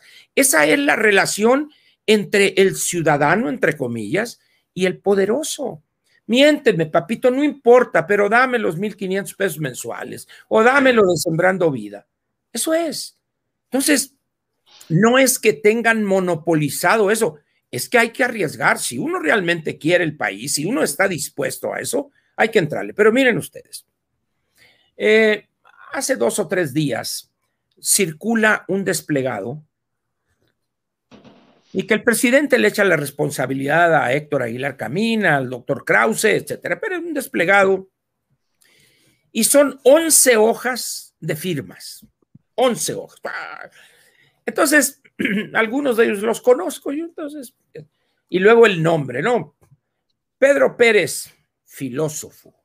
Pedro Pérez, académico. Y Pedro Pérez, investigador. No mames, hombre.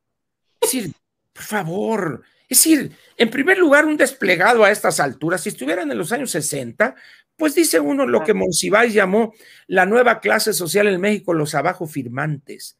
¿Cuántos diputados tienen en la Cámara esos abajo firmantes? Ninguno. Se jodieron, no tienen ningún poder. Vámonos, órale. No sirve para nada eso. Pero luego se encuentran ustedes en estos programas de análisis, ¿no? Acá de debate entonces, tenemos uno nuevo, este, campañando con Mónica Garza y. Ah, buenísimo, qué nivel, qué nivel. No, no, no, qué bárbaro. Pero hay otro que no voy a decir cuál porque algunos son amigos ahí. Pero de repente aparece uno. Bueno, Leopoldo, es que los del PRI o la oposición deberían hacer esto. Entonces yo les he preguntado en algunas ocasiones, oye, le digo, ¿tú militas en ese partido?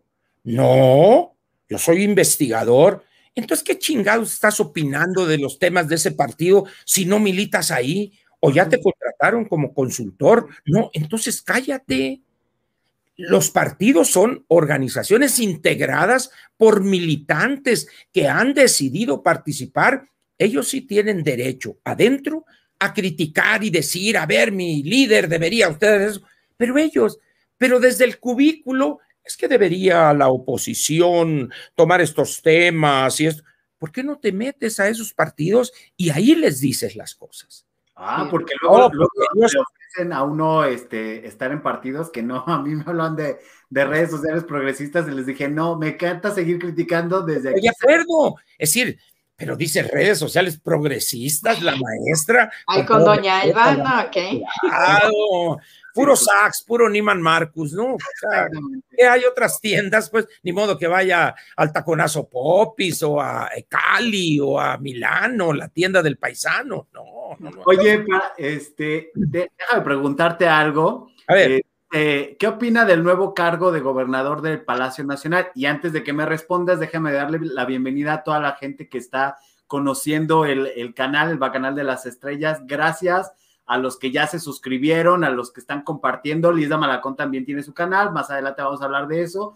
Y bueno, para el señor Ángel Verdugo, no tengo que decirles dónde está, aquí está su canal, para que vean también a, los que son bacanos y vecinos, eh, pues también lo encuentren. Y como estas charlas la encuentran lunes, miércoles y viernes, si no me equivoco, ¿cierto? Platica con Ángel y todos los días de lunes a domingo, la mañanera, la buena, la perrón. está buena. Sí, no, porque la otra no cuenta.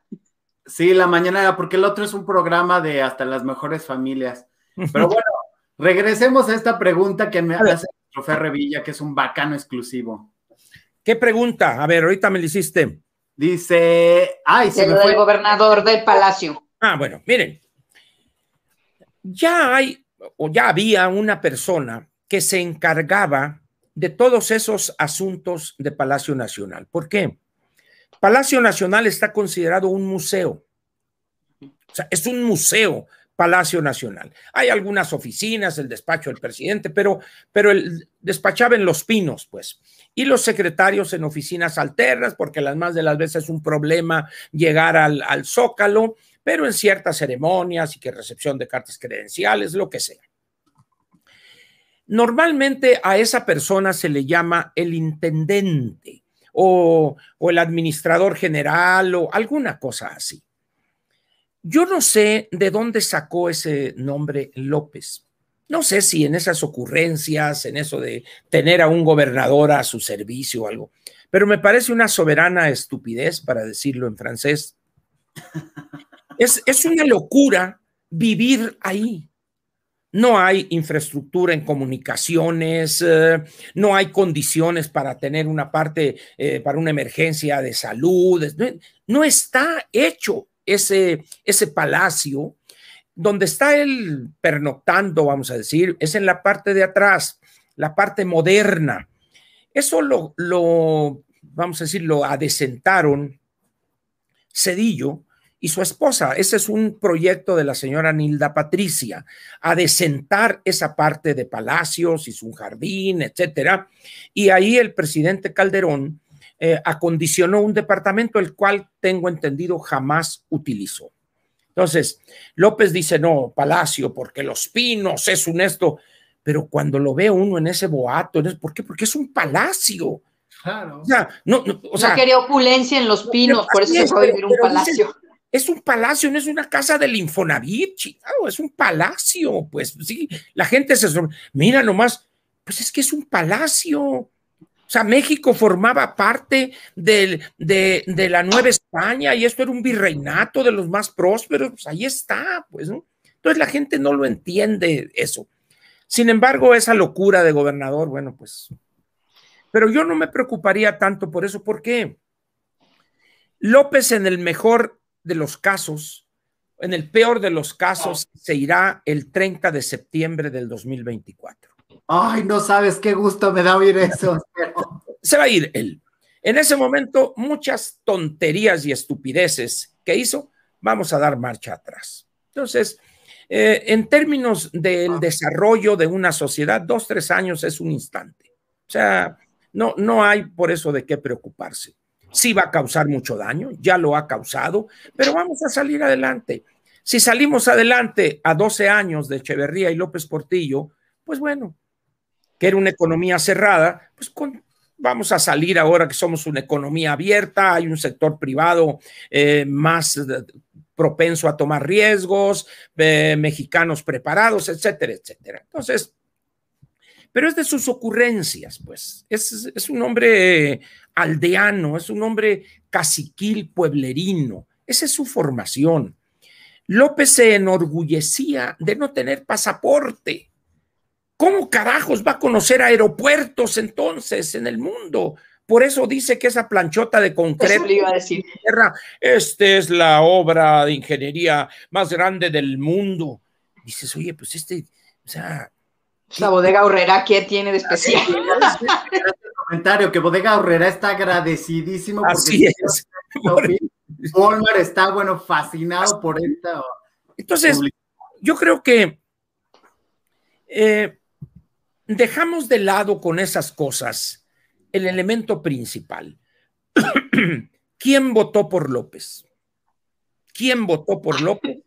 ¿Quiénes creyeron? ¿Por qué votó por López? Dice, no, es que la explicación fácil, el hartazgo por la corrupción. Le digo, a ver, desde que llegó Hernán Cortés en este país hay corrupción. Bueno, en aquel entonces no era país, eh, pero bueno, luego el México independiente. La corrupción es lo que mueve a este país. Entonces no me digas que se hartó la gente. Todos esos que votan por eso una bola sinvergüenzas, evasores de impuestos, gandallas. Pues dices, que las dimensiones de la corrupción o el volumen es diferente, pero mentalmente son corruptos también. Entonces, eso no es. Ahora, ¿qué significa hartazgo? Hartazgo es la conclusión a que llega una persona después de hacer un análisis de la situación. El ejemplo clásico es el divorcio. ¿Por qué se divorcia una mujer o un varón de su pareja? Porque está harto del otro. Pero dices, a ver, ¿y qué significa que una mujer esté harta del marido?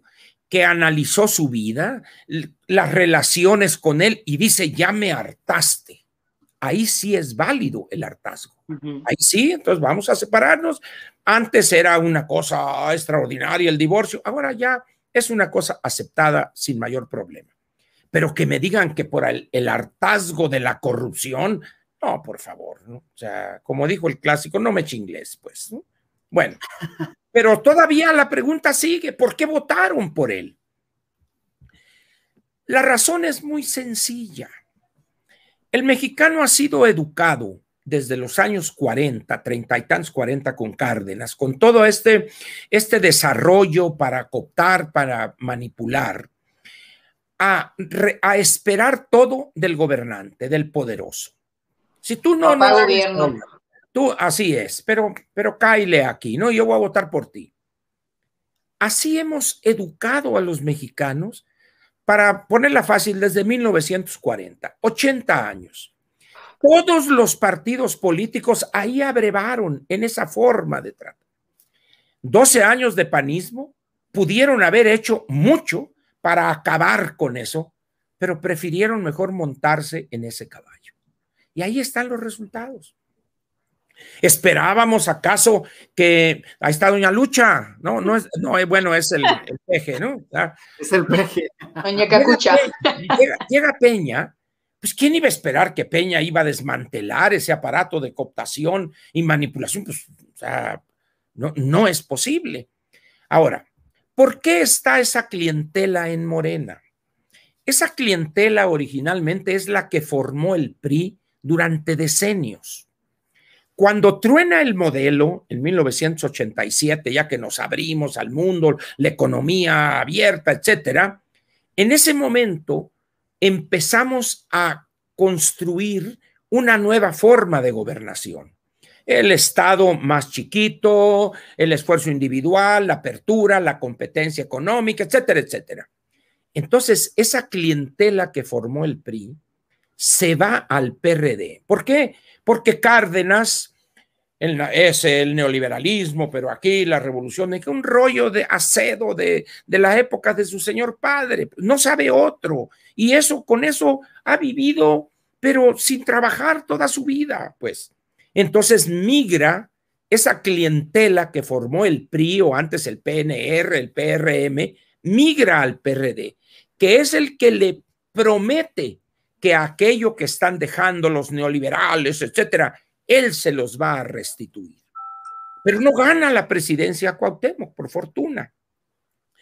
Pero llega un momento en que aparece López y empieza a ser atractivo porque les habla, eh, dicen, les habla en su idioma y la gente dice, este sí me va a dar lo que el PRI me dejó de dar y lo que el PRD se acabó porque él se encarga en una especie de antropofagia o el parricidio de acabar con el PRD.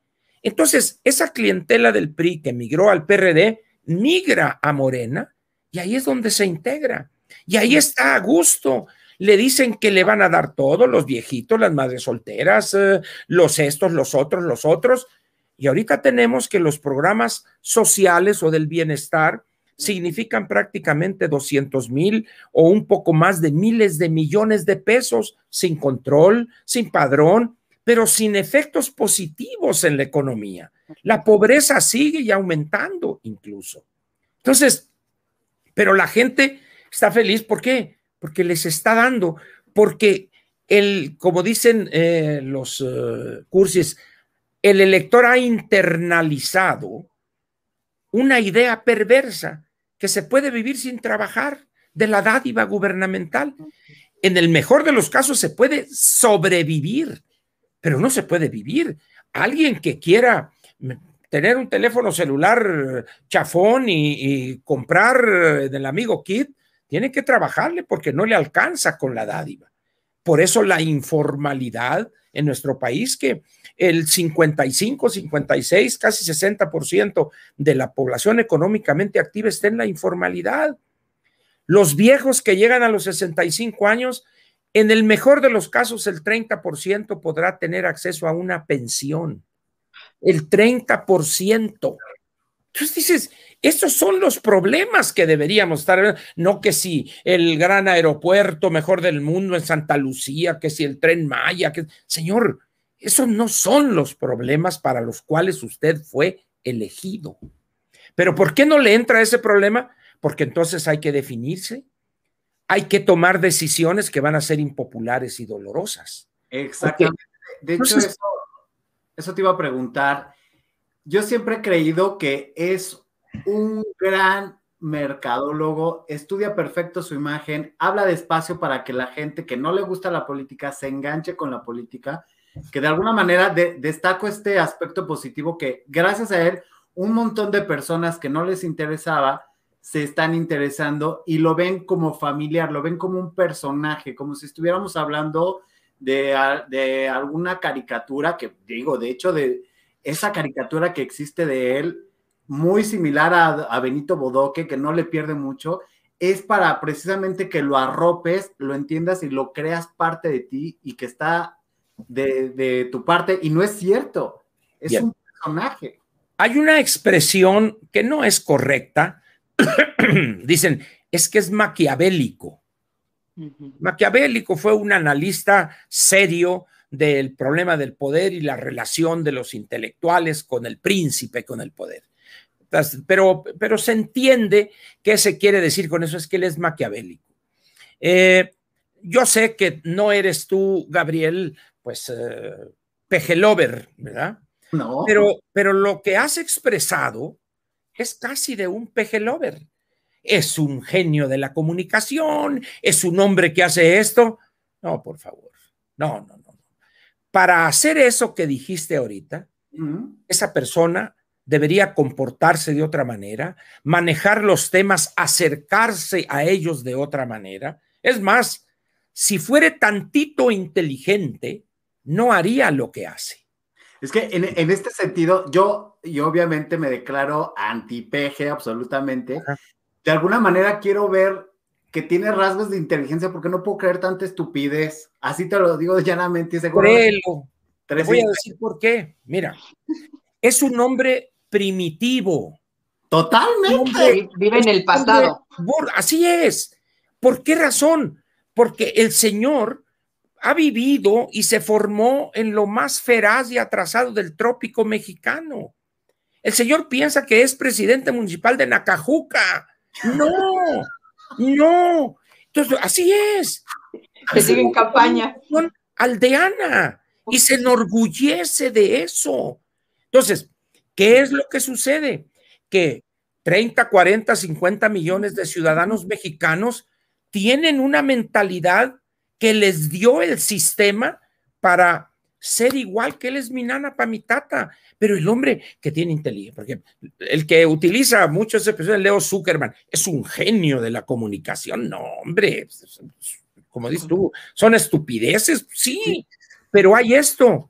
La clientela de él eso es lo que puede entender, pero no es porque él lo haga de manera consciente, voy a decir esto. No, o sea, eso es de una persona que tiene una capacidad analítica, que le cae agua al tinaco. López no es así. López es cavernario en la cuestión política, es burdo, es burdo. le llamas a sus seguidores? Por favor, dilo, hazme feliz en la noche. Son los babeantes seguidores. Son los babean, están. ¿Saben qué? Yo no entiendo de verdad cómo ven todo. Están viendo y no ven, vaya, ¿no? Por así decirlo. Ven que el país va para abajo, que no hay eh, inversión, que no hay trabajo, que esto, que lo otro, y siguen obsesionados. O sea, yo creo que ha de tener como las canciones de Gloria Trevi tenían en su momento, ¿se acuerdan que tenían obedéceme, obedéceme, algo así en sus mañaneras, porque no, no, no concibo que haya gente que todavía lo apoye cuando estamos como estamos. Yo, diría, como yo soy de Timbiriche para acá, el reencuentro, ¿quién fue Gloria Trevi? no, entiendo.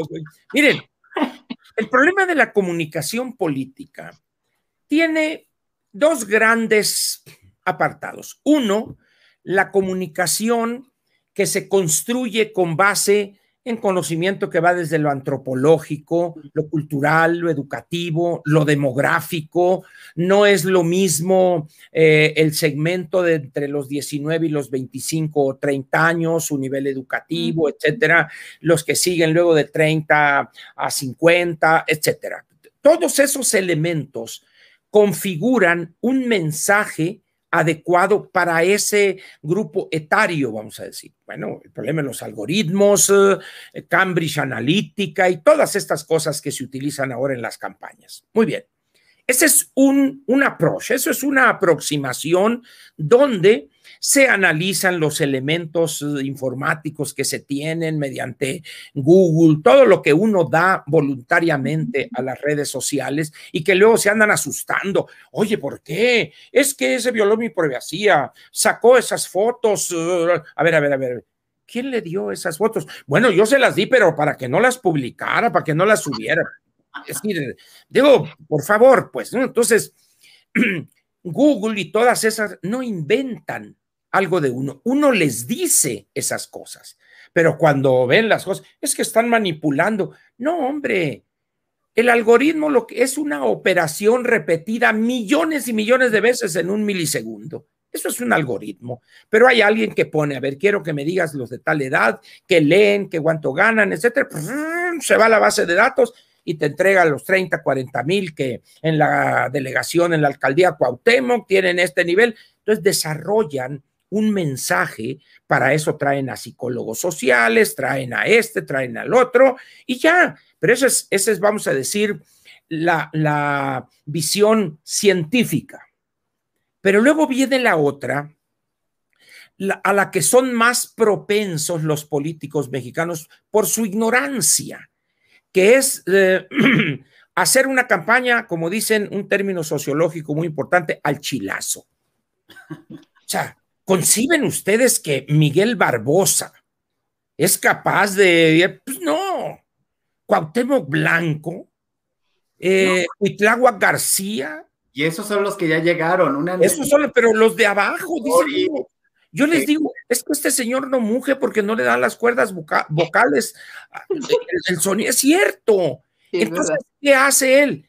Como está dirigido a personas similares, pues así se comporta, pero no hay un análisis detrás. Es más, ¿cuántos políticos hay de buen nivel que desprecian a esos especialistas? Ya ven que ahora lo primero, ya ver, y, vamos, contenido, imagen, que la camisa azul clarita para que no refleje, y a ver, ese peinado, no, no, no, no, no, el peinado debe ser eso, y usted, esos lentes no, hay que comprar unos que valen 15 mil pesos donde no se ven los aros para que no se piense que usted está medio cegatón y cosas así. Es decir, pero hay a políticos, no, no, no, déjese, déjese de pendejadas, licenciado, hombre, déjele, yo conozco a mi gente. Sí es. López es de esos. Cuando de repente López aparece y se le doblan cuatro o cinco pulgadas en el pantalón arrastrándolo, pues dicen, oye, pues que no hay ahí en, en el ejército, en la parte de sastrería o algo que le ajusten. No. O sea, eso, eso, así es él, porque la gente de Nacajuca, Macuspana, Tepetitán, cuando va a poner, comprar un traje para la boda de una hija, así le queda también el pantalón y no le dan importancia a eso, pues. Oye, Ángel, ¿y a ti no se te hace raro como, como nosotros? Digo, bienvenidos a toda la gente que ha llegado aquí al Bacanal de las Estrellas. Gracias por darnos la oportunidad de conocernos. Aquí hablamos de política, de espectáculos, que ahorita le vamos a preguntar, vamos a retomar el tema ah, con Ángel Verdugo respecto a las personalidades del medio artístico que se van a incluir a la política. No olviden dejar su like, sus comentarios también, así como en el chat, también aquí en el video compártanlo si lo están disfrutando como nosotros. Y si no lo están disfrutando, pásenselo a alguien para que también se la pase mal en todo. Pero Ángel, este, regresando a este tema, ¿no se te hace extraño que no hemos visto a la no primera dama y que nadie ha hablado de ella? Bien, yo creo que eso se debe primero al manifestar ella que no es la primera dama, o sea, es la primera dama, no primera dama, y y a una situación donde podría uno caer en una situación, vamos a decir, indeseable. Si la señora, en términos, vamos a decir, administrativos, no tiene una posición, sino que trabaja ella, como diría el, clásico que conoce el latino, submecatum, es decir, por debajo de cuerda, eh, dice uno, si ella dice que no quiere aparecer, pues que no aparezca y se ignora, pues. Entonces, eh, no me, no me, es un tema que no me interesa a mí, el de la señora Beatriz, y no me interesa, no nomás por esa, por ese planteamiento de discreción, de no creer, etc. No, no me interesa por otras razones. me han pretendido vender la idea que es historiadora, que es doctora en esto, que en eso, y no sabe ni escribir, pues. Entonces digo, es un fraude intelectual. Entonces, para fraudes intelectuales, bueno, pues Pati Navidad o una cosa así, ¿verdad? Pero, o la doctora en economía Legarreta, digo, pero, digo, entonces, por eso para mí pues, es, es, inexistente, pues. Bastante daño hace su marido para arroparla a ella también, ¿no? Entonces, esa es la razón por la cual no, no, no me interesa. Eh, eso es lo que respondería a, eso. Pero luego quedamos ahí en la cosa de los uh, artistas. Pues. muy bien, miren. Uno de los problemas que tienen los partidos políticos es cómo en una elección intermedia donde no hay elección presidencial, cómo llevar votos, cómo llevar votos eh, para abultar el número de votos válidos obtenidos que se traducirían no en victorias de distritos de mayoría relativa, sino en, en posiciones plurinominales. El objetivo entonces, ¿cuál es? aumentar ese caudal de votos. No me interesa que ganen ese distrito, me interesa que me dé 5, 10 mil, 15 mil votos para que sumen en la bolsa completa de los plurinominales y eso me permite, en vez de tener 3, 4, 5 diputados, tener 15 o 20. Porque recuerden ustedes que los partidos nuevos, que son partidos con registro condicionado, aun cuando después siguen teniendo ese registro condicionado, pero ya están en la bolsa ahí. Tienen el umbral del 3%. Cierto. Si no obtienen el 3% de los votos válidos federales, que son los de diputados, pierden la oportunidad y regrésame a ver qué te quedó, es échalo para acá, eso es mío y punto, y te vas. Entonces yo tengo que recurrir a eso que es perverso, para poder aumentar con esa popularidad. Por ejemplo, eh, en Querétaro, Kiko, chusma, chusma, chusma, y doña Florinda feliz porque su hijo, ay, precio, ¿cómo le dice? ¿Cómo le dice? Eh, yo te digo, yo te digo, permíteme hacer esa invitación que le encantan los bacanos. Compañeros, ¿cómo están? Bienvenidos a este Qué gusto que estate aquí con nosotros en el Bacalar de las Estrellas. Espero que se suscriba y si no se suscriben, chusma, chusma, chusma. Entonces, ¿qué es lo que quiere? ¿Alguien en su sano juicio piensa que podrá ser gobernador de Querétaro? Pues es que alguien me dijo, mira Ángel, si fue Cuauhtémoc Blanco, agárrate O sea, si fue el Bronco Nuevo León, agárrate. Bueno, pero vamos a ver, ¿qué le importa al partido ese de ahí de Querétaro? Porque es un partido local el que lo está postulando. Que le lleve votos, porque eso le va a permitir tener algunos diputados plurinominales en el Congreso local y prerrogativas, etcétera. Ese es el objetivo, vamos a decir, perverso. Y la perversidad se da porque el arreglo legal así está hecho, así está elaborado por los mismos partidos. Muy bien. Pero luego tenemos casos de otro tipo. Paquita la del barrio. Animal rastrero. Rastrero de dos patas, pata de dos patas, me estás oyendo inútil. Me estás oyendo inútil. Bueno, entonces dice, pues yo no sé de esto, dice, pero, pero pues yo no sé ni a qué viene, pero aquí hay gente conmigo que me va a decir cómo hacerle. Entonces, imagínense en un acto de cierre de campaña de Paquita, la del barrio, pues van a estar ahí 10, 15 mil personas. Y alguien va a recordar en el subconsciente en el momento de votar por este, por Paquita.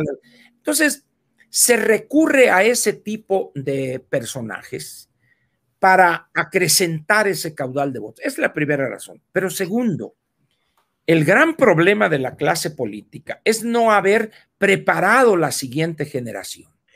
De tal manera que ahorita tenemos 10 partidos. Tres de ellos no pueden ir en alianza porque la ley establece que un partido nuevo, la primera elección federal donde participe, tiene que ir solo para ver si sobrepasa o alcanza el umbral del 3%. Muy bien. Entonces, va a necesitar él 300 candidatos a diputados federales por mayoría relativa. 300. Y si quiere entrarle a las gubernaturas, 15 candidatos a gobernador. Y luego va a tener que recurrir a, a asientos para diputados locales, para presidentes municipales. Y hay una cosa que debe uno aceptar, no hay personajes calificados. Y si los hubiere, esos están en los partidos grandes. ¿Qué voy a andar haciendo yo con estos acá? Mejor allá que hay posibilidades de ganar. Entonces, en esas condiciones hay una rebatinga por esos personajes que están ahí. O sea, un señor que se peleó con otro a caratazos, ¿cómo se llama este que era conductor? Que se peleó con uno que le hace a los. Adame. Adame. Adame. Adame. Y dice, bueno, y así, y así podemos ir en ese. ¿Por qué? Porque tenemos un sistema de partidos perverso. Cuando tenemos nosotros dos grandes alianzas, la de Va por México, PRI, PAN y PRD. Y tenemos la otra de Morena y PT y, el Verde. Seis partidos en dos. ¿Por qué no reconocemos lo que es obvio? Porque hay muchas elecciones anteriores donde todos han ido en alianza. Bueno, pues vamos a generar una ley que cambie eso de tal manera que en vez de tener diez partidos, tengamos cuatro o tres, una cosa así, ¿verdad? Pero no nos atreven porque entonces van a protestar los otros. ¿Por qué?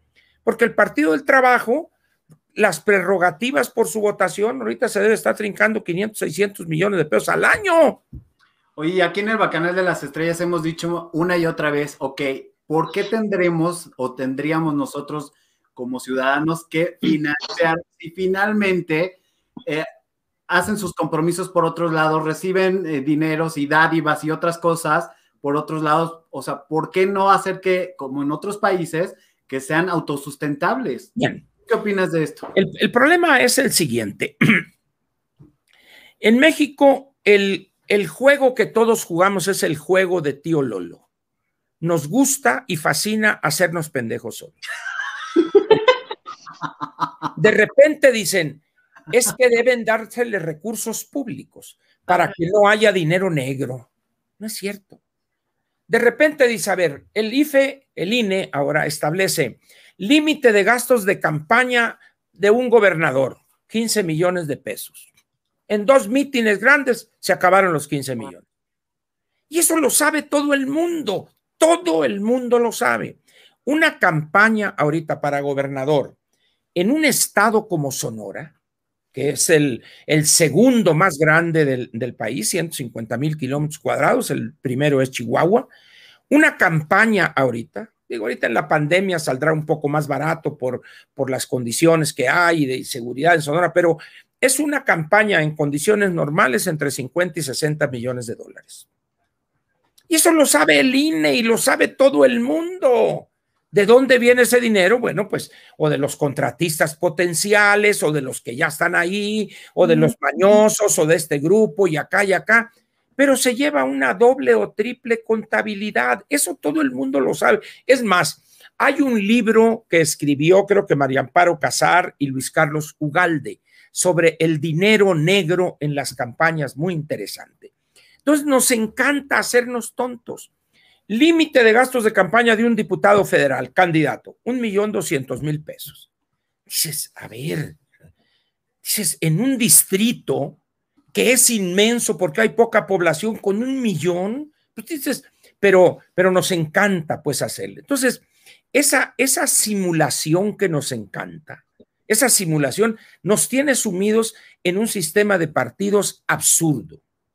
Segundo, ¿Por qué no, como en otros países, se autofinancian?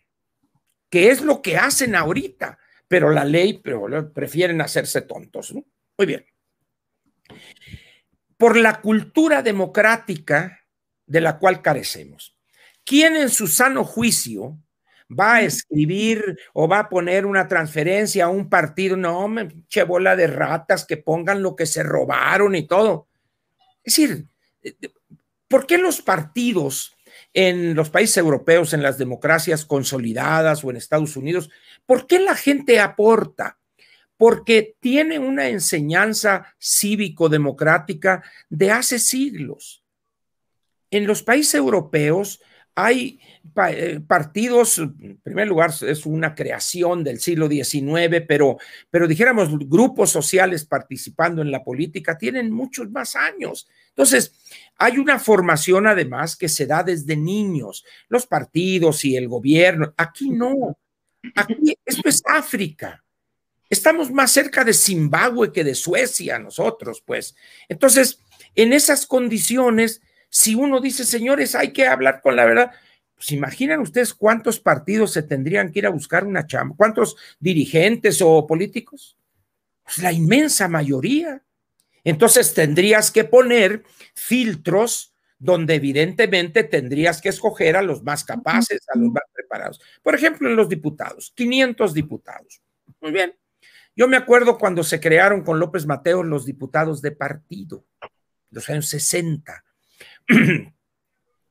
Hoy y luego fueron 100 y ahora 200, son 500. Perfecto. ¿Quieres 500? Está bien, quédate con 500, pero que sean 500 distritos de mayoría relativa. Punto. Que cada quien busque la victoria. Y punto. Y no hay para atrás. No, pero es que las minorías, los grupos pequeños, porque su visión ideológica no estaría representada. O sea, puro cuento, puro choro mareador para tener acceso a 200, 250 mil pesos mensuales y oportunidades de hacer sinvergüenzada y media. Esa es la realidad. Y como esa, esa ley la hacen los partidos, pues en política no hay suicidas. ¿Y cómo va a llegar un presidente puesto por alguno de esos partidos o una alianza de tres o de dos o de cuatro de esos partidos? Se va a suicidar. La única forma es un manotazo un trancazo en la mesa y.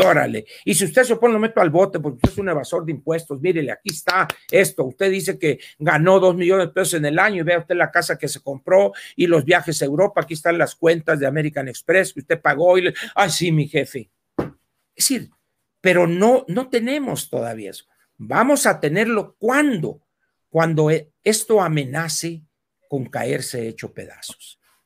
A ustedes no les tocó el año 87 por razones de edad simplemente. Estamos hablando de hace 33 años. No, yo apenas estaban haciendo. Entonces, eh, eh, el año 87, vamos a suponer que estuviéramos los tres platicando y yo hubiese lanzado la provocación. A ver, a ver, Lizda, ¿qué piensas tú que esta economía, antes de que termine el año, se va a abrir. Por esto y esto es el... No, Ángel, estás loco.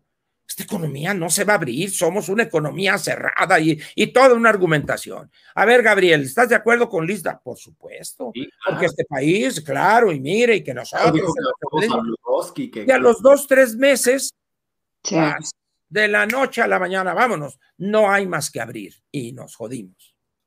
Es decir, hay situaciones que el gran público quizá no esté consciente de eso, pero, pero el Estado, el ejército, los norteamericanos eh, en sus agencias de inteligencia están siguiendo eso que se está gestando por abajo de la mesa. Tendencias, molestias, grupos desafectos por la situación. Y llega un momento en que ese, ese caldo de cultivo da lugar a presidentes populistas, Trump, Boris Johnson, eh, López, Orbán en Hungría, Erdogan en Turquía, etcétera, etcétera. Entonces, ¿qué es lo que sucede? Que en esos momentos, para evitar el estallido social y económico, en ese momento se da un manotazo y ¡zum! se da el salto. Y el que se oponga, lo aplastas, paz, como mosco en la mesa. No hay de otra. Como el manotazo de los famosos de mi Marco, un amigo de este canal. Sí, porque realmente, este, como bien dice, no puede ser juez y parte porque, ah, ¿cómo me voy a perjudicar yo mismo, no? Entonces, en ese momento es la sobrevivencia. en ese momento es el sistema, es, es el presidente dice, oye, es que el país es lo que se, ya te compensaré mañana pasado, pero ahorita hay que abrir la economía. Así pasó el 87. Unos perdieron, otros ganaron. Pero lo curioso es los que ahorita, no, es que la apertura trajo esto, pero con su iPhone 12 el vato, ¿no? Acá, ¿no? Y su, y su iPad Pro, el vato acá y todo, no, permíteme, voy a comprar esto en Amazon y la chica. Apoyan el socialismo desde el beneficio del capitalismo. Así es, pues. Entonces, eh, es, somos un país donde la hipocresía es lo que rige, pues. Sí. Es lo que rige. Entonces, en esas condiciones, pues, somos un país con un atraso que ya es peligroso. ¿Qué es lo que pasa cuando una economía de este tamaño cae el 8.5%? Es peligroso por esto. Dejemos de lado los empleos que perdimos el año pasado, 700 mil empleos formales. No nos vamos a meter con la economía formal. Muy bien, pero dice López, los vamos a recuperar para el primer trimestre. Pasa lo siguiente, si perdimos 700 mil empleos formales, hay ahí un grupo de mexicanos que son casi 600 o 700 mil, que teniendo la edad para incorporarse al mercado laboral, no pudieron hacerlo. Entonces ya son los 700 mil que perdimos, más esos 700 mil que no consiguieron empleo, ya es un millón cuatrocientos mil. Pero ¿qué pasa si en el 2022 nomás creamos 300 mil empleos? Entonces nos faltan 400 todavía, más otros 700 que no van a encontrar trabajo y súmenle los del 23. La mayoría de esos, de ese 2 millones y medio, 3 millones, terminaron la preparatoria o su carrera. Dices, ¿para qué me preparé? ¿Qué hago? ¿Qué le queda a esa persona? Andar vendiendo mercancía pirata en el centro histórico, para empezar, ya están apartados todas las esquinas y todos los metros lineales en las banquetas. Sicario, halcón, narcotraficante, etcétera. Es decir, vean, vean ustedes eso, aumento de la prostitución femenina y masculina, es decir, una serie de manifestaciones de la delincuencia, porque la gente tiene que comer. El otro, el otro día, por alguna razón, mi hija tuvo que eh, llamar un Uber muy bien. Entonces llame el Uber, etcétera. Y, creo que nomás había llamado un Uber Black por la zona donde estaba. Dijo, total que un Uber Black y un camionetón ahí. El chofer, el operador, un joven, tatuado desde aquí hasta acá, hasta quién sabe dónde, tatuado todo. Y en el tablero, ahí con una estatuita de la Santa Muerte, en Uber. Digo, por fortuna no pasó nada, llegó bien y todo.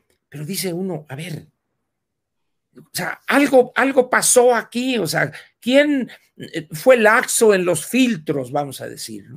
Es decir, hay una serie de elementos que dices, bueno, la gente tiene que trabajar, por ejemplo.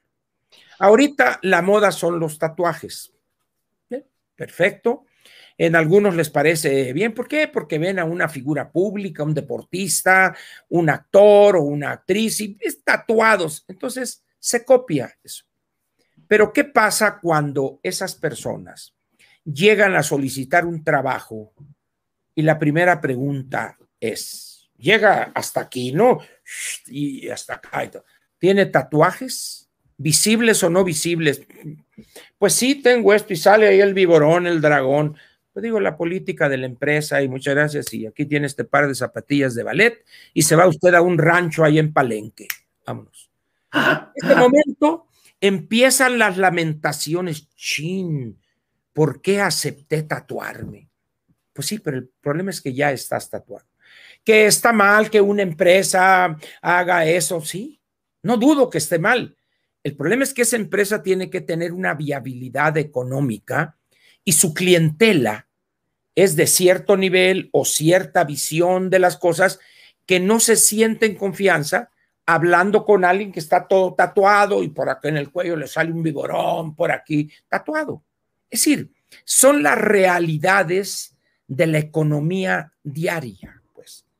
Ustedes no verán, vamos a suponer que de repente ustedes quieren eh, que se hacen de cierto dinero y quieren ir a una casa de bolsa a hacer una inversión de tantos. ¿Qué pensarían ustedes si el ejecutivo que los atiende o la ejecutiva que los atiende se muestra con una serie de tatuajes? ¿Se sentirían a gusto ustedes? Yo creo que no. Es decir, cosas así, pues. Entonces, por eso les decía, a los 18 años ser de izquierda es una tontería, pero es, etcétera, etcétera, cuando a los 25 todavía. Decir, Y aquí entramos a una cosa que tiene que ver un poco con algo que dejamos pasar, lo de la juventud de aquellos años y la juventud actual. En aquellos años, si ustedes ven las fotos o películas o segmentos de película hecha de manera amateur del 68, se van a sorprender cómo vestían las mujeres en ese entonces, con lo que llaman peinado de salón, con aquanet, el crepé, unos pisos acá, ¿no? Unos copetones y eso, ¿no?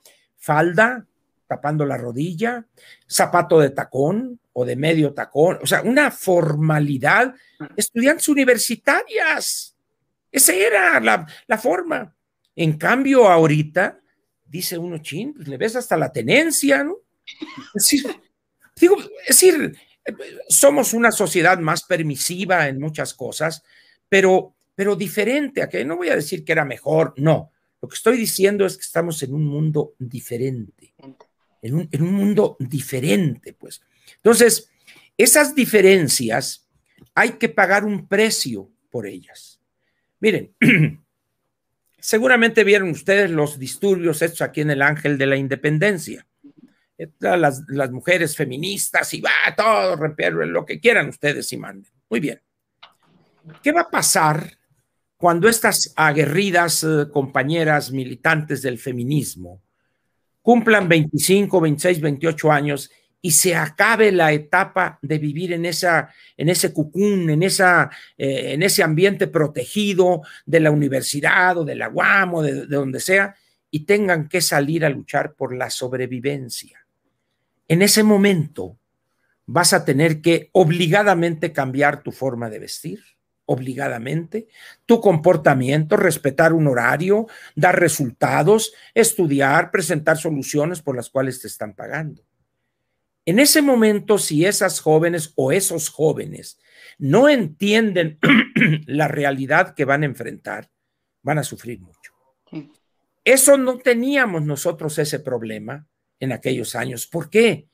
Porque sabíamos que estábamos estudiando para en el menor tiempo posible incorporarnos a, los mercados laborales para vivir mejor y ayudar a nuestras familias. Para nosotros era la visión que teníamos. Dime, Gabriel.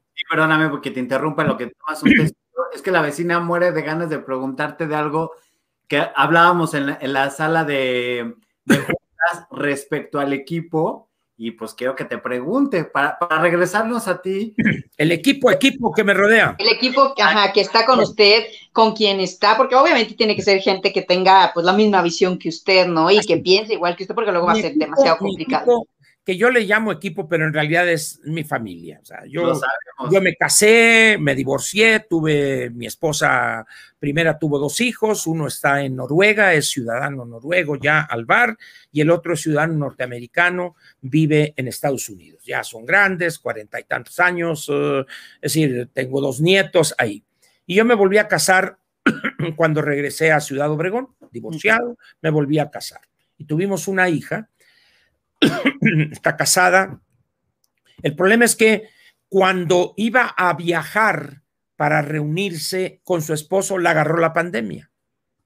Entonces, está varada, vamos a decir, aquí en México, entonces estuvo viviendo en Obregón un tiempo hasta que se vino con nosotros y aquí está. Entonces, ella le entiende a eso y es parte del equipo. Mi esposa que también acá es la que sube, acá es la que me graba, es eh, la que graba esto y mueve y sube y esto y otro.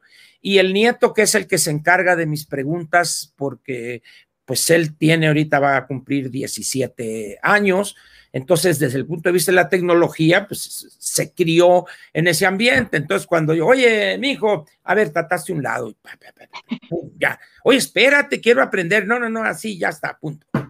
Entonces, ese es mi gran equipazo, pues. Entonces. ¿Pero va a haber aumento de sueldo este 14 de febrero o no? No, no, no, no, para nada. La situación está muy Estamos en pandemia, por favor. Pandemia. Agradecidas deberían ser que tienen un trabajo, les digo, no, no, no cuando menos unas flores sí les va a llegar, ¿no? Para que vean que hay buen corazón de parte mía. No. Entonces, yo bromeo un poco con, con eso, pero, pero al final de cuentas, desde que yo regreso a Ciudad Obregón, Eh, yo llegué a Ciudad Obregón trabajando con un conjunto de fideicomisos de Banco de México, el FIRA.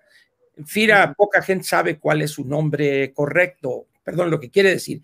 FIRA quiere decir fideicomisos instituidos en relación con la agricultura. Son cuatro grandes fondos de fomento, etcétera. Entonces, llego yo a Ciudad Obregón, con el FIRA, trabajo ahí eh, poco más de dos años para reintegrarme a mi comunidad, mis amigos, amistades desde la primaria, etcétera. Y, a mediados del 82 les digo, señores, muchas gracias, ahí se ven. Y entonces ya me voy esas cosas otra vez de la idea. Eh, en el ejido donde yo nací, había empezado, se había formado una unión de crédito de puros ejidatarios de ahí. Entonces me dice el promotor que ya murió, el profesor Domínguez, eh, con el cual me unió una gran amistad, un hombre fuera de serie. Entonces me dice, a ver Ángel, tú has ayudado a mucha gente, me dice, y nunca le has dado nada a tu pueblo. ¿Por qué no te vienes a trabajar con nosotros aquí a la Unión para levantarla? Órale pues. Entonces me agarró en mi rato de tarugo y ahí trabajé como dos años, ya levantamos muy bien y todo. Entonces le dije, ahora sí, entonces puse yo un, un despachito, una oficina de consultoría y evaluación de proyectos. Y me fue como en feria. ¿Por qué? Los sonorenses tienen una propensión a todo de gorra, no de la dádiva, pero ciertos servicios gratis, piensan. Entonces, pues tuve que regresar a emplearme. Pero en ese periodo de la oficina, pues en aquel entonces no había que teléfonos celulares, las computadoras eran muy, arcaicas, mucho tenía que hacerse a mano. Entonces, mi esposa actual, ahí estábamos trabajando a las 2, 3 de la mañana, preparando los expedientes, evaluaciones y todo ahí desde entonces. Entonces, a medida que fue la tecnología avanzando, fue aligerándose el, trabajo. Entonces, eh, eh, siempre ha estado conmigo en esos esfuerzos profesionales. Nos fuimos a Hermosillo a trabajar eh, yo con el licenciado Beltrones y, estaba prácticamente fuera de la casa, trabajaba de lunes a domingo con, con Manlio y así hemos estado siempre. Entonces, de alguna manera, pues eh, yo soy una persona que estoy en la comida, estoy leyendo, estoy haciendo algo, viendo. Entonces, otra mujer poco comprensiva no lo aceptaría. Eh, se requiere ser, para aguantar esas cosas mías, ser una mujer inteligente para entender, bueno, pues este es así, yo lo acepto así como es, entonces no hemos tenido problema. Y, luego mi hija, pues también sabe cómo soy, entonces le pido cosas, ayúdame en esto, hazme esto, y a mi nieto, bueno, pues ni se digan. Entonces, yo creo que eh, una familia en las condiciones actuales de clase media, pienso que debe ser así. Es, es muy difícil, eh, bueno, salvo la gente que tenga dinero y sea cosa que no es nuestro caso. Entonces, eh, eso facilita las cosas, pues. Entonces, eh, de esa manera, hay veces que voy a esto, ayúdame en esto, a ver. Y también cuando cometa torpez, por ejemplo, en Platica con Ángel, hay veces que me sale lo verdugo y, y entonces aquí la tengo enfrente, calmado, sereno, moreno, entonces ya me... con una miradita ya le bajaba. Así es, ¿no? es decir, en ese sentido, pues se puede dar cuando hay una compenetración, cuando se conoce la pareja. Entonces, la gente opina lo mismo que yo, que nos gustaría que tuviera micrófono, porque hay veces que no se le entiende. A ver. La pescas en el aire glorioso. o sea, eh, tengo ahí un micrófono que originalmente iba a, íbamos a salir con un podcast entonces ahí tengo el micrófono y eso. El problema es que no somos más que nosotros, pues. Un podcast ya implicaría una carga mayor a la que ya tenemos.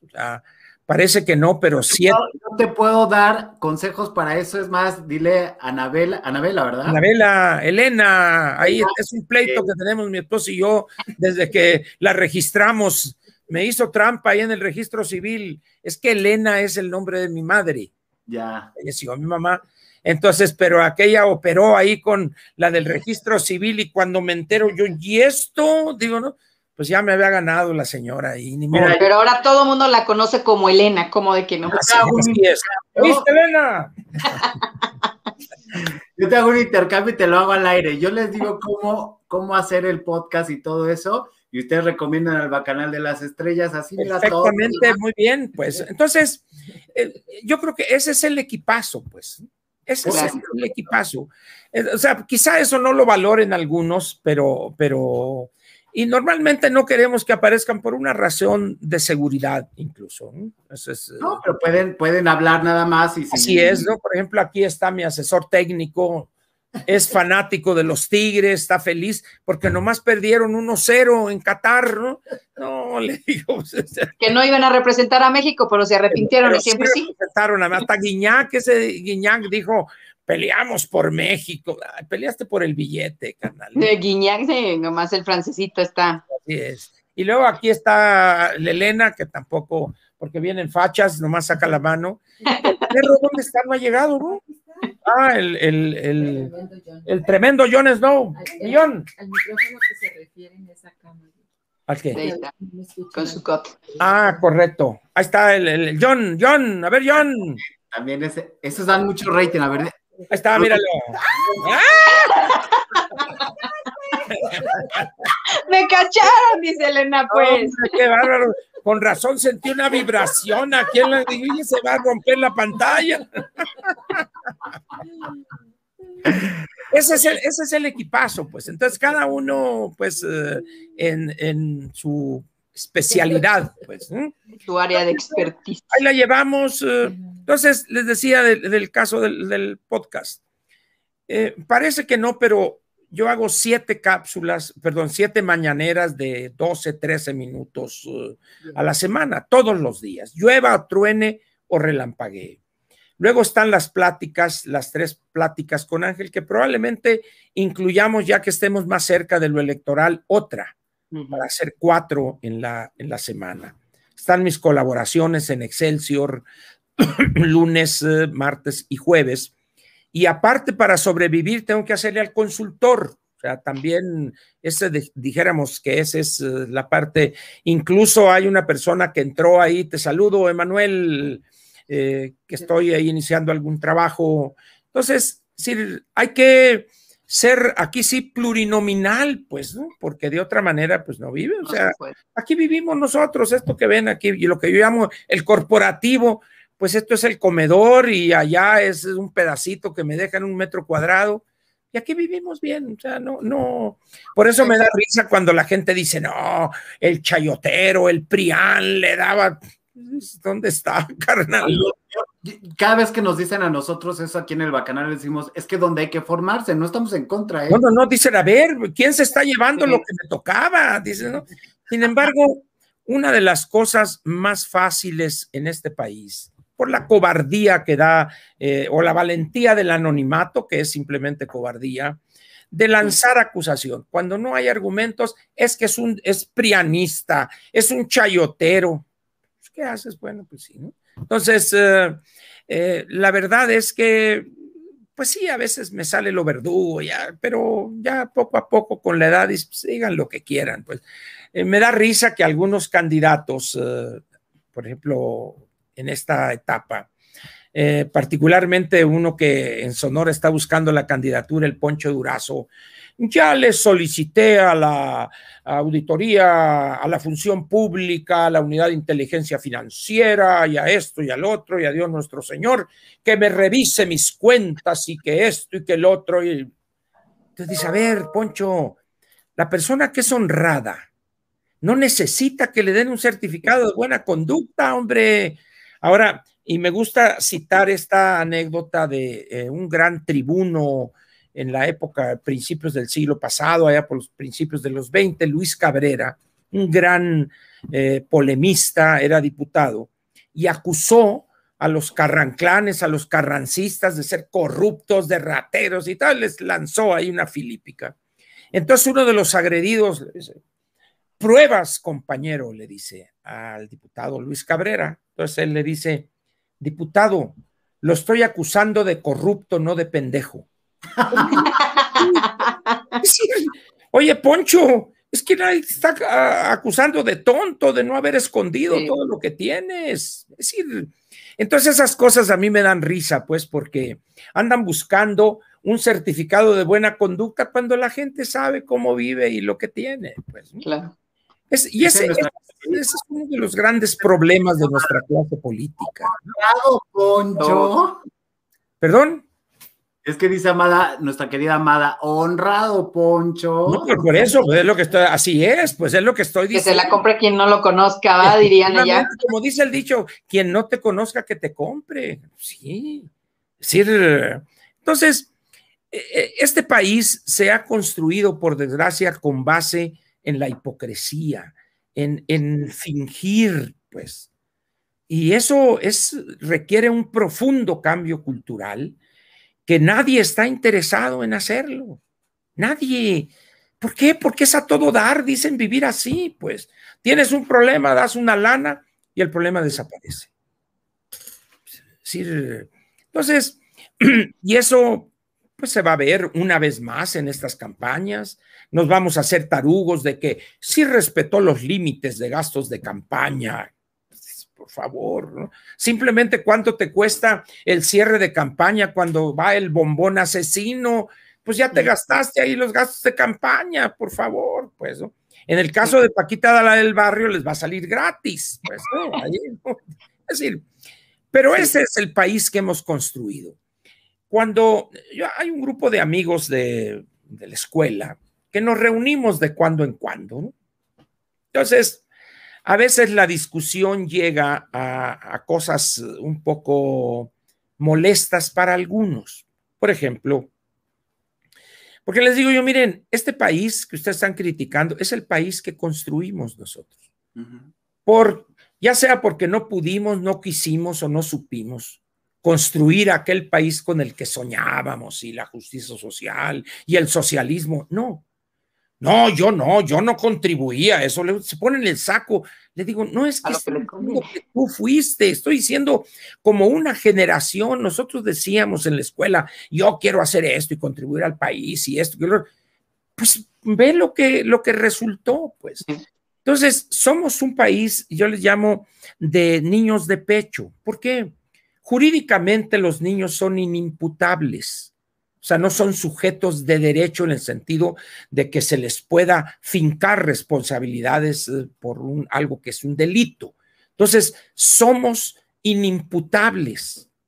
Si no somos responsables de, de, lo que quieran ustedes. Fue el otro, si es en el fútbol, no fue penal ese holandés. Siempre estamos buscando a quién, en quién descargar nuestra responsabilidad. Un país así es un país de menores de edad. Es un país que no se atreverá jamás a sentar las bases para construir un mejor futuro. ¿Por qué? Construir el futuro es algo difícil, es algo que requiere estudio, que requiere una vida eh, frugal, austera, para invertir para las siguientes generaciones. Y eso no tenemos esa cultura. Tenemos la cultura del despilfarro. Por ejemplo, cuando, cuando ve uno las pachangonas de 15 años que organizan personas que están en condiciones económicas más difíciles que yo, por ejemplo. Y dice, le digo yo a, mi mujer, ¿cómo le hacen estos? ¿Cómo le hacen? Pero pachangas y no importa. o sea, así somos. Eso somos. Miren, yo no, yo no conocía Madrid.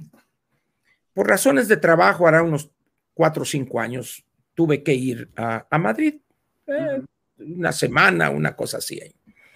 Entonces, en los ratos libres, recorrer la ciudad y empecé a ver yo los palacios, aquellas construcciones hechas en el siglo XVI, la madre, y ahí entendí yo dónde se había invertido todo lo que sacaron de la Nueva España.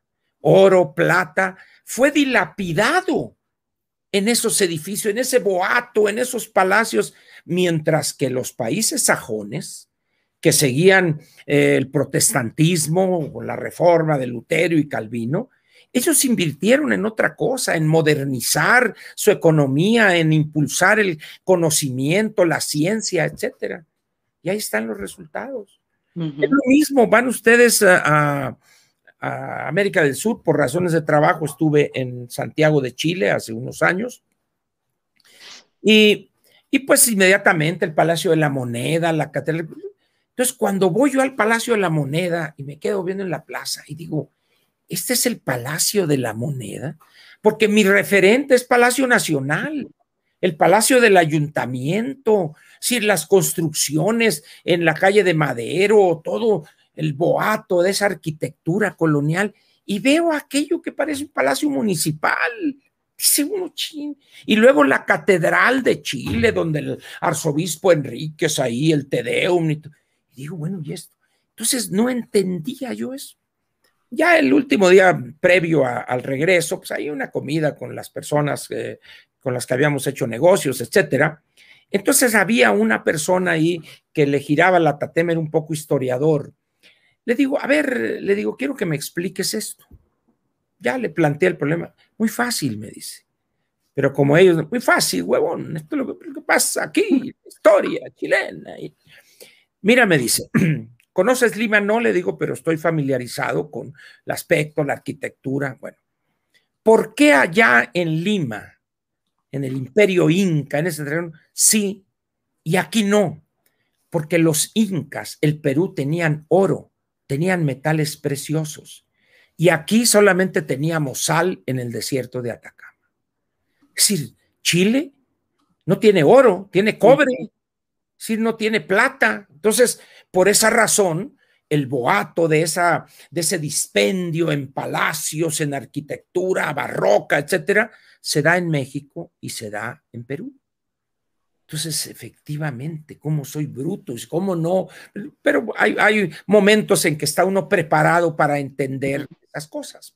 Entonces, hemos dilapidado fortunas inconmensurables. Hoy mismo, López ha dilapidado en dos años entre las tres ocurrencias del tren Maya, Bodos Bocas y Santa Lucía y los programas del bienestar, prácticamente un billón de pesos. Un billón de pesos. Se acabó los fondos, los fideicomisos, etcétera, y no tiene un 5. Y el país cayó 8.5% el año pasado. Sumido en una tendencia decreciente que vamos a tardar en recuperar. Entonces, pero eso lo aprende uno producto de, lecturas, de estudio, de pláticas, de ver, de, ser inquisidor en el sentido de, inquirir, de, preguntar, de, andar viendo las cosas y buscando la explicación o el porqué de esto, de esto y del otro. Y, y una última cosa, ¿por qué la universidad, su colegiatura son 25 centavos? Eso iba a preguntar. Cuando se cambian eh, los universitarios que estaban dispersos en lo que era en aquel entonces el barrio universitario, ahí en el centro histórico, y se van a Ciudad Universitaria. en aquel entonces la colegiatura al año no existía lo de los semestres. Eran 254 pesos, que era una cantidad importante de dinero pagar 254 pesos en 1952 y 53 era mucho dinero. Bien, pasa el tiempo y siguen manteniendo los 254 pesos. Llega el sexenio de Echeverría, se dispara la inflación, 254 pesos. Entonces, al perder poder adquisitivo la moneda, pues los 254 pesos eran, eran cacahuates. Viene López Portillo y se sigue manteniendo eso. ¿Por qué? Porque la educación es gratuita y no pueden, todo lo que ya saben ustedes. Muy bien. Llega la debacle el 87, eh, viene el cambio de modelo, viene Salinas, Aspe, etcétera, y estabilizan la economía, controlan la inflación y llega el momento en que conviene, es un movimiento que en economía se hace frecuentemente, de bajarle tres ceros a la moneda para hacerla manejable. Muy bien. Entonces, hay que dividir entre mil, se crearon los nuevos pesos, se acuerdan una transición. En ese momento, si ustedes dividen 254 pesos entre mil, les quedan 25 centavos. Por esa razón, la Universidad Nacional Autónoma de México tiene una colegiatura de 25 centavos. Entonces dice, dice uno, ¿cómo es posible que alguien en su sano juicio piense que eso, manejar los 25 centavos contablemente, debe de significar con esa burocracia cuando menos mil pesos? No puede ser esto, sí puede ser. Ese es LUNAM. Cuando hablan de respetar las leyes, el Estado de Derecho, vean ustedes lo que hay en los pasillos de todas las escuelas, vendedores de esto, del otro, mercancía pirata, y vayan ustedes al auditorio de filosofía y letras, antes justo Sierra, ahora Che Guevara, y vean el muladar que es 20 años apropiado ese grupo de delincuentes y nadie hace nada porque es la autonomía, no puede entrar la policía. Ese es el mundo irreal que hemos construido. Sí. Y todavía lo defienden, además es lo peor, todavía lo defienden. ¿Van ustedes, por ejemplo, a Zacatenco? ¿Van ustedes a Zacatenco, la unidad profesional allá en Lindavista? Y vean ustedes cómo está esa unidad. Un contraste de la noche al día, de la noche al día. Limpios, pastos bien cuidados, los edificios sin grafitis, sin... Esa es la diferencia, pues. Entonces, ¿qué va a pasar? Va a llegar el momento en que alguien llegará y dará un manotazo y en eso todo el mundo empezará a llorar, pero van a tener que marcharle por la derecha. Ojalá. La experiencia en el mundo dice que eso sucede más temprano que tarde. Revisa Cuando menos lo esperamos. ¿Cómo te gustaría trascender en este, en este mundo? ¿Cuál sería tu legado? Simplemente que jamás hice algo de lo que mis hijos y los míos pudieran avergonzarse de mí. Nada más. No me interesa trascender ni nada. Si hice algo bien, alguien va a recordarme. Si no, pasaré al olvido tranquilamente. Es decir, yo me formé en esa idea, pues no soy un hombre creyente, yo, o sea, yo tengo una visión científica de las cosas. Entonces, cuando te mueres, te mueres, ya pues, chingó la cosa, se acabó, pues. Entonces, ¿qué es lo que queda? Lo que hiciste. Si hiciste algo bien, si, si algo contribuiste, algo, se acuerdan de ti, qué bueno. Si pasaste por esta vida de manera oscura, mediocre, pues punto. Te recordarán los tuyos un tiempo. Pero luego se olvidan porque la vida tiene que seguir. Pues, Entonces, nada más, no tengo ninguna cosa, no, quisiera que en mi pueblo, a una calle, le pues, La placa del auditorio, ¿va? que le quiten la del Che. No, no, no, nada, eso no, no, no, no, no tengo yo esa, esa visión de las cosas. Pues, Llegué encuerado y me iré encuerado, pues, o sea, es cosas materiales y no, no, no. La vida es, es de placeres, es de experiencias, es de dar, pero también recibir. Pues. Y vivir en paz con uno mismo, tranquilo, disfrutar de la vida con los tuyos, gozar cosas aparentemente eh, inocuas, eh, pero decir, eh, un buen vino con los amigos, una buena cena, una buena plática. Eso es lo que extraño de esta pandemia, por ejemplo yo soy un hombre de plática, de conversación. Dicen ahora la conversa. O sea, nos hemos convertido en perezosos mentales que te deseo buen fin, buen fin, buen fin de qué, cabrón, que me voy a morir o qué. Bueno, buen fin de semana, no se enoje, licenciado. Pues dilo completo, pues. vamos a tener una conversa, dice. Es que la comida está deli. Está deli, así, así.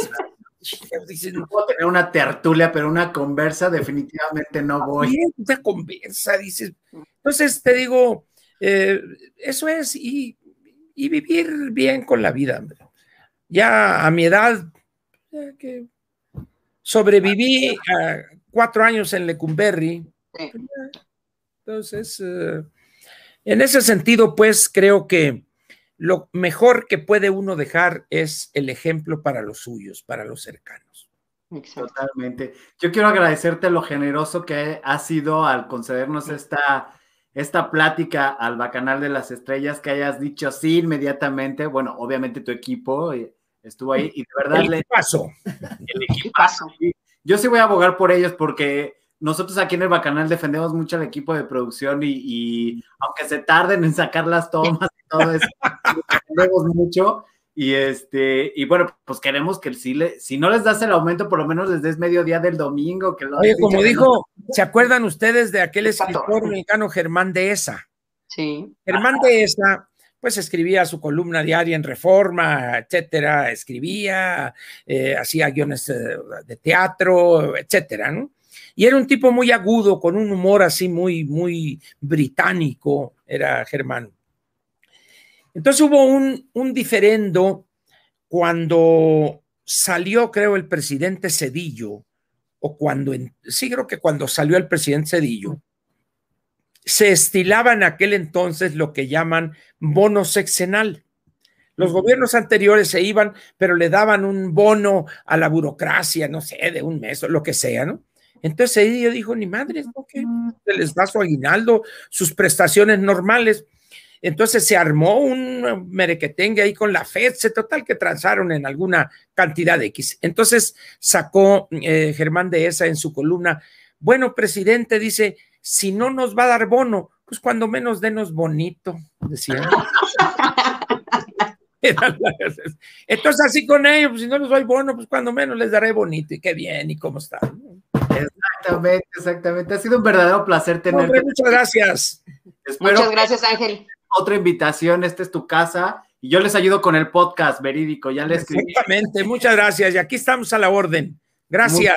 Muchas gracias, muy buenas noches. Gracias Muchas a todos. gracias y cuídese mucho y a toda su familia también. Y siga con sus mañaneras, que esas sí valen la pena, por favor, para que las vean. Perronas, las de de veras. Exactamente. Muchas gracias. Buenas noches. Gracias a usted. Un abrazo. Bye. Esto ha sido el Bacanal de las Estrellas. Les agradecemos a todos su presencia. Gracias por suscribirse. Denle like, compartan y nos vemos. Bye, gracias. Cuídense. Bye. Muy interesante.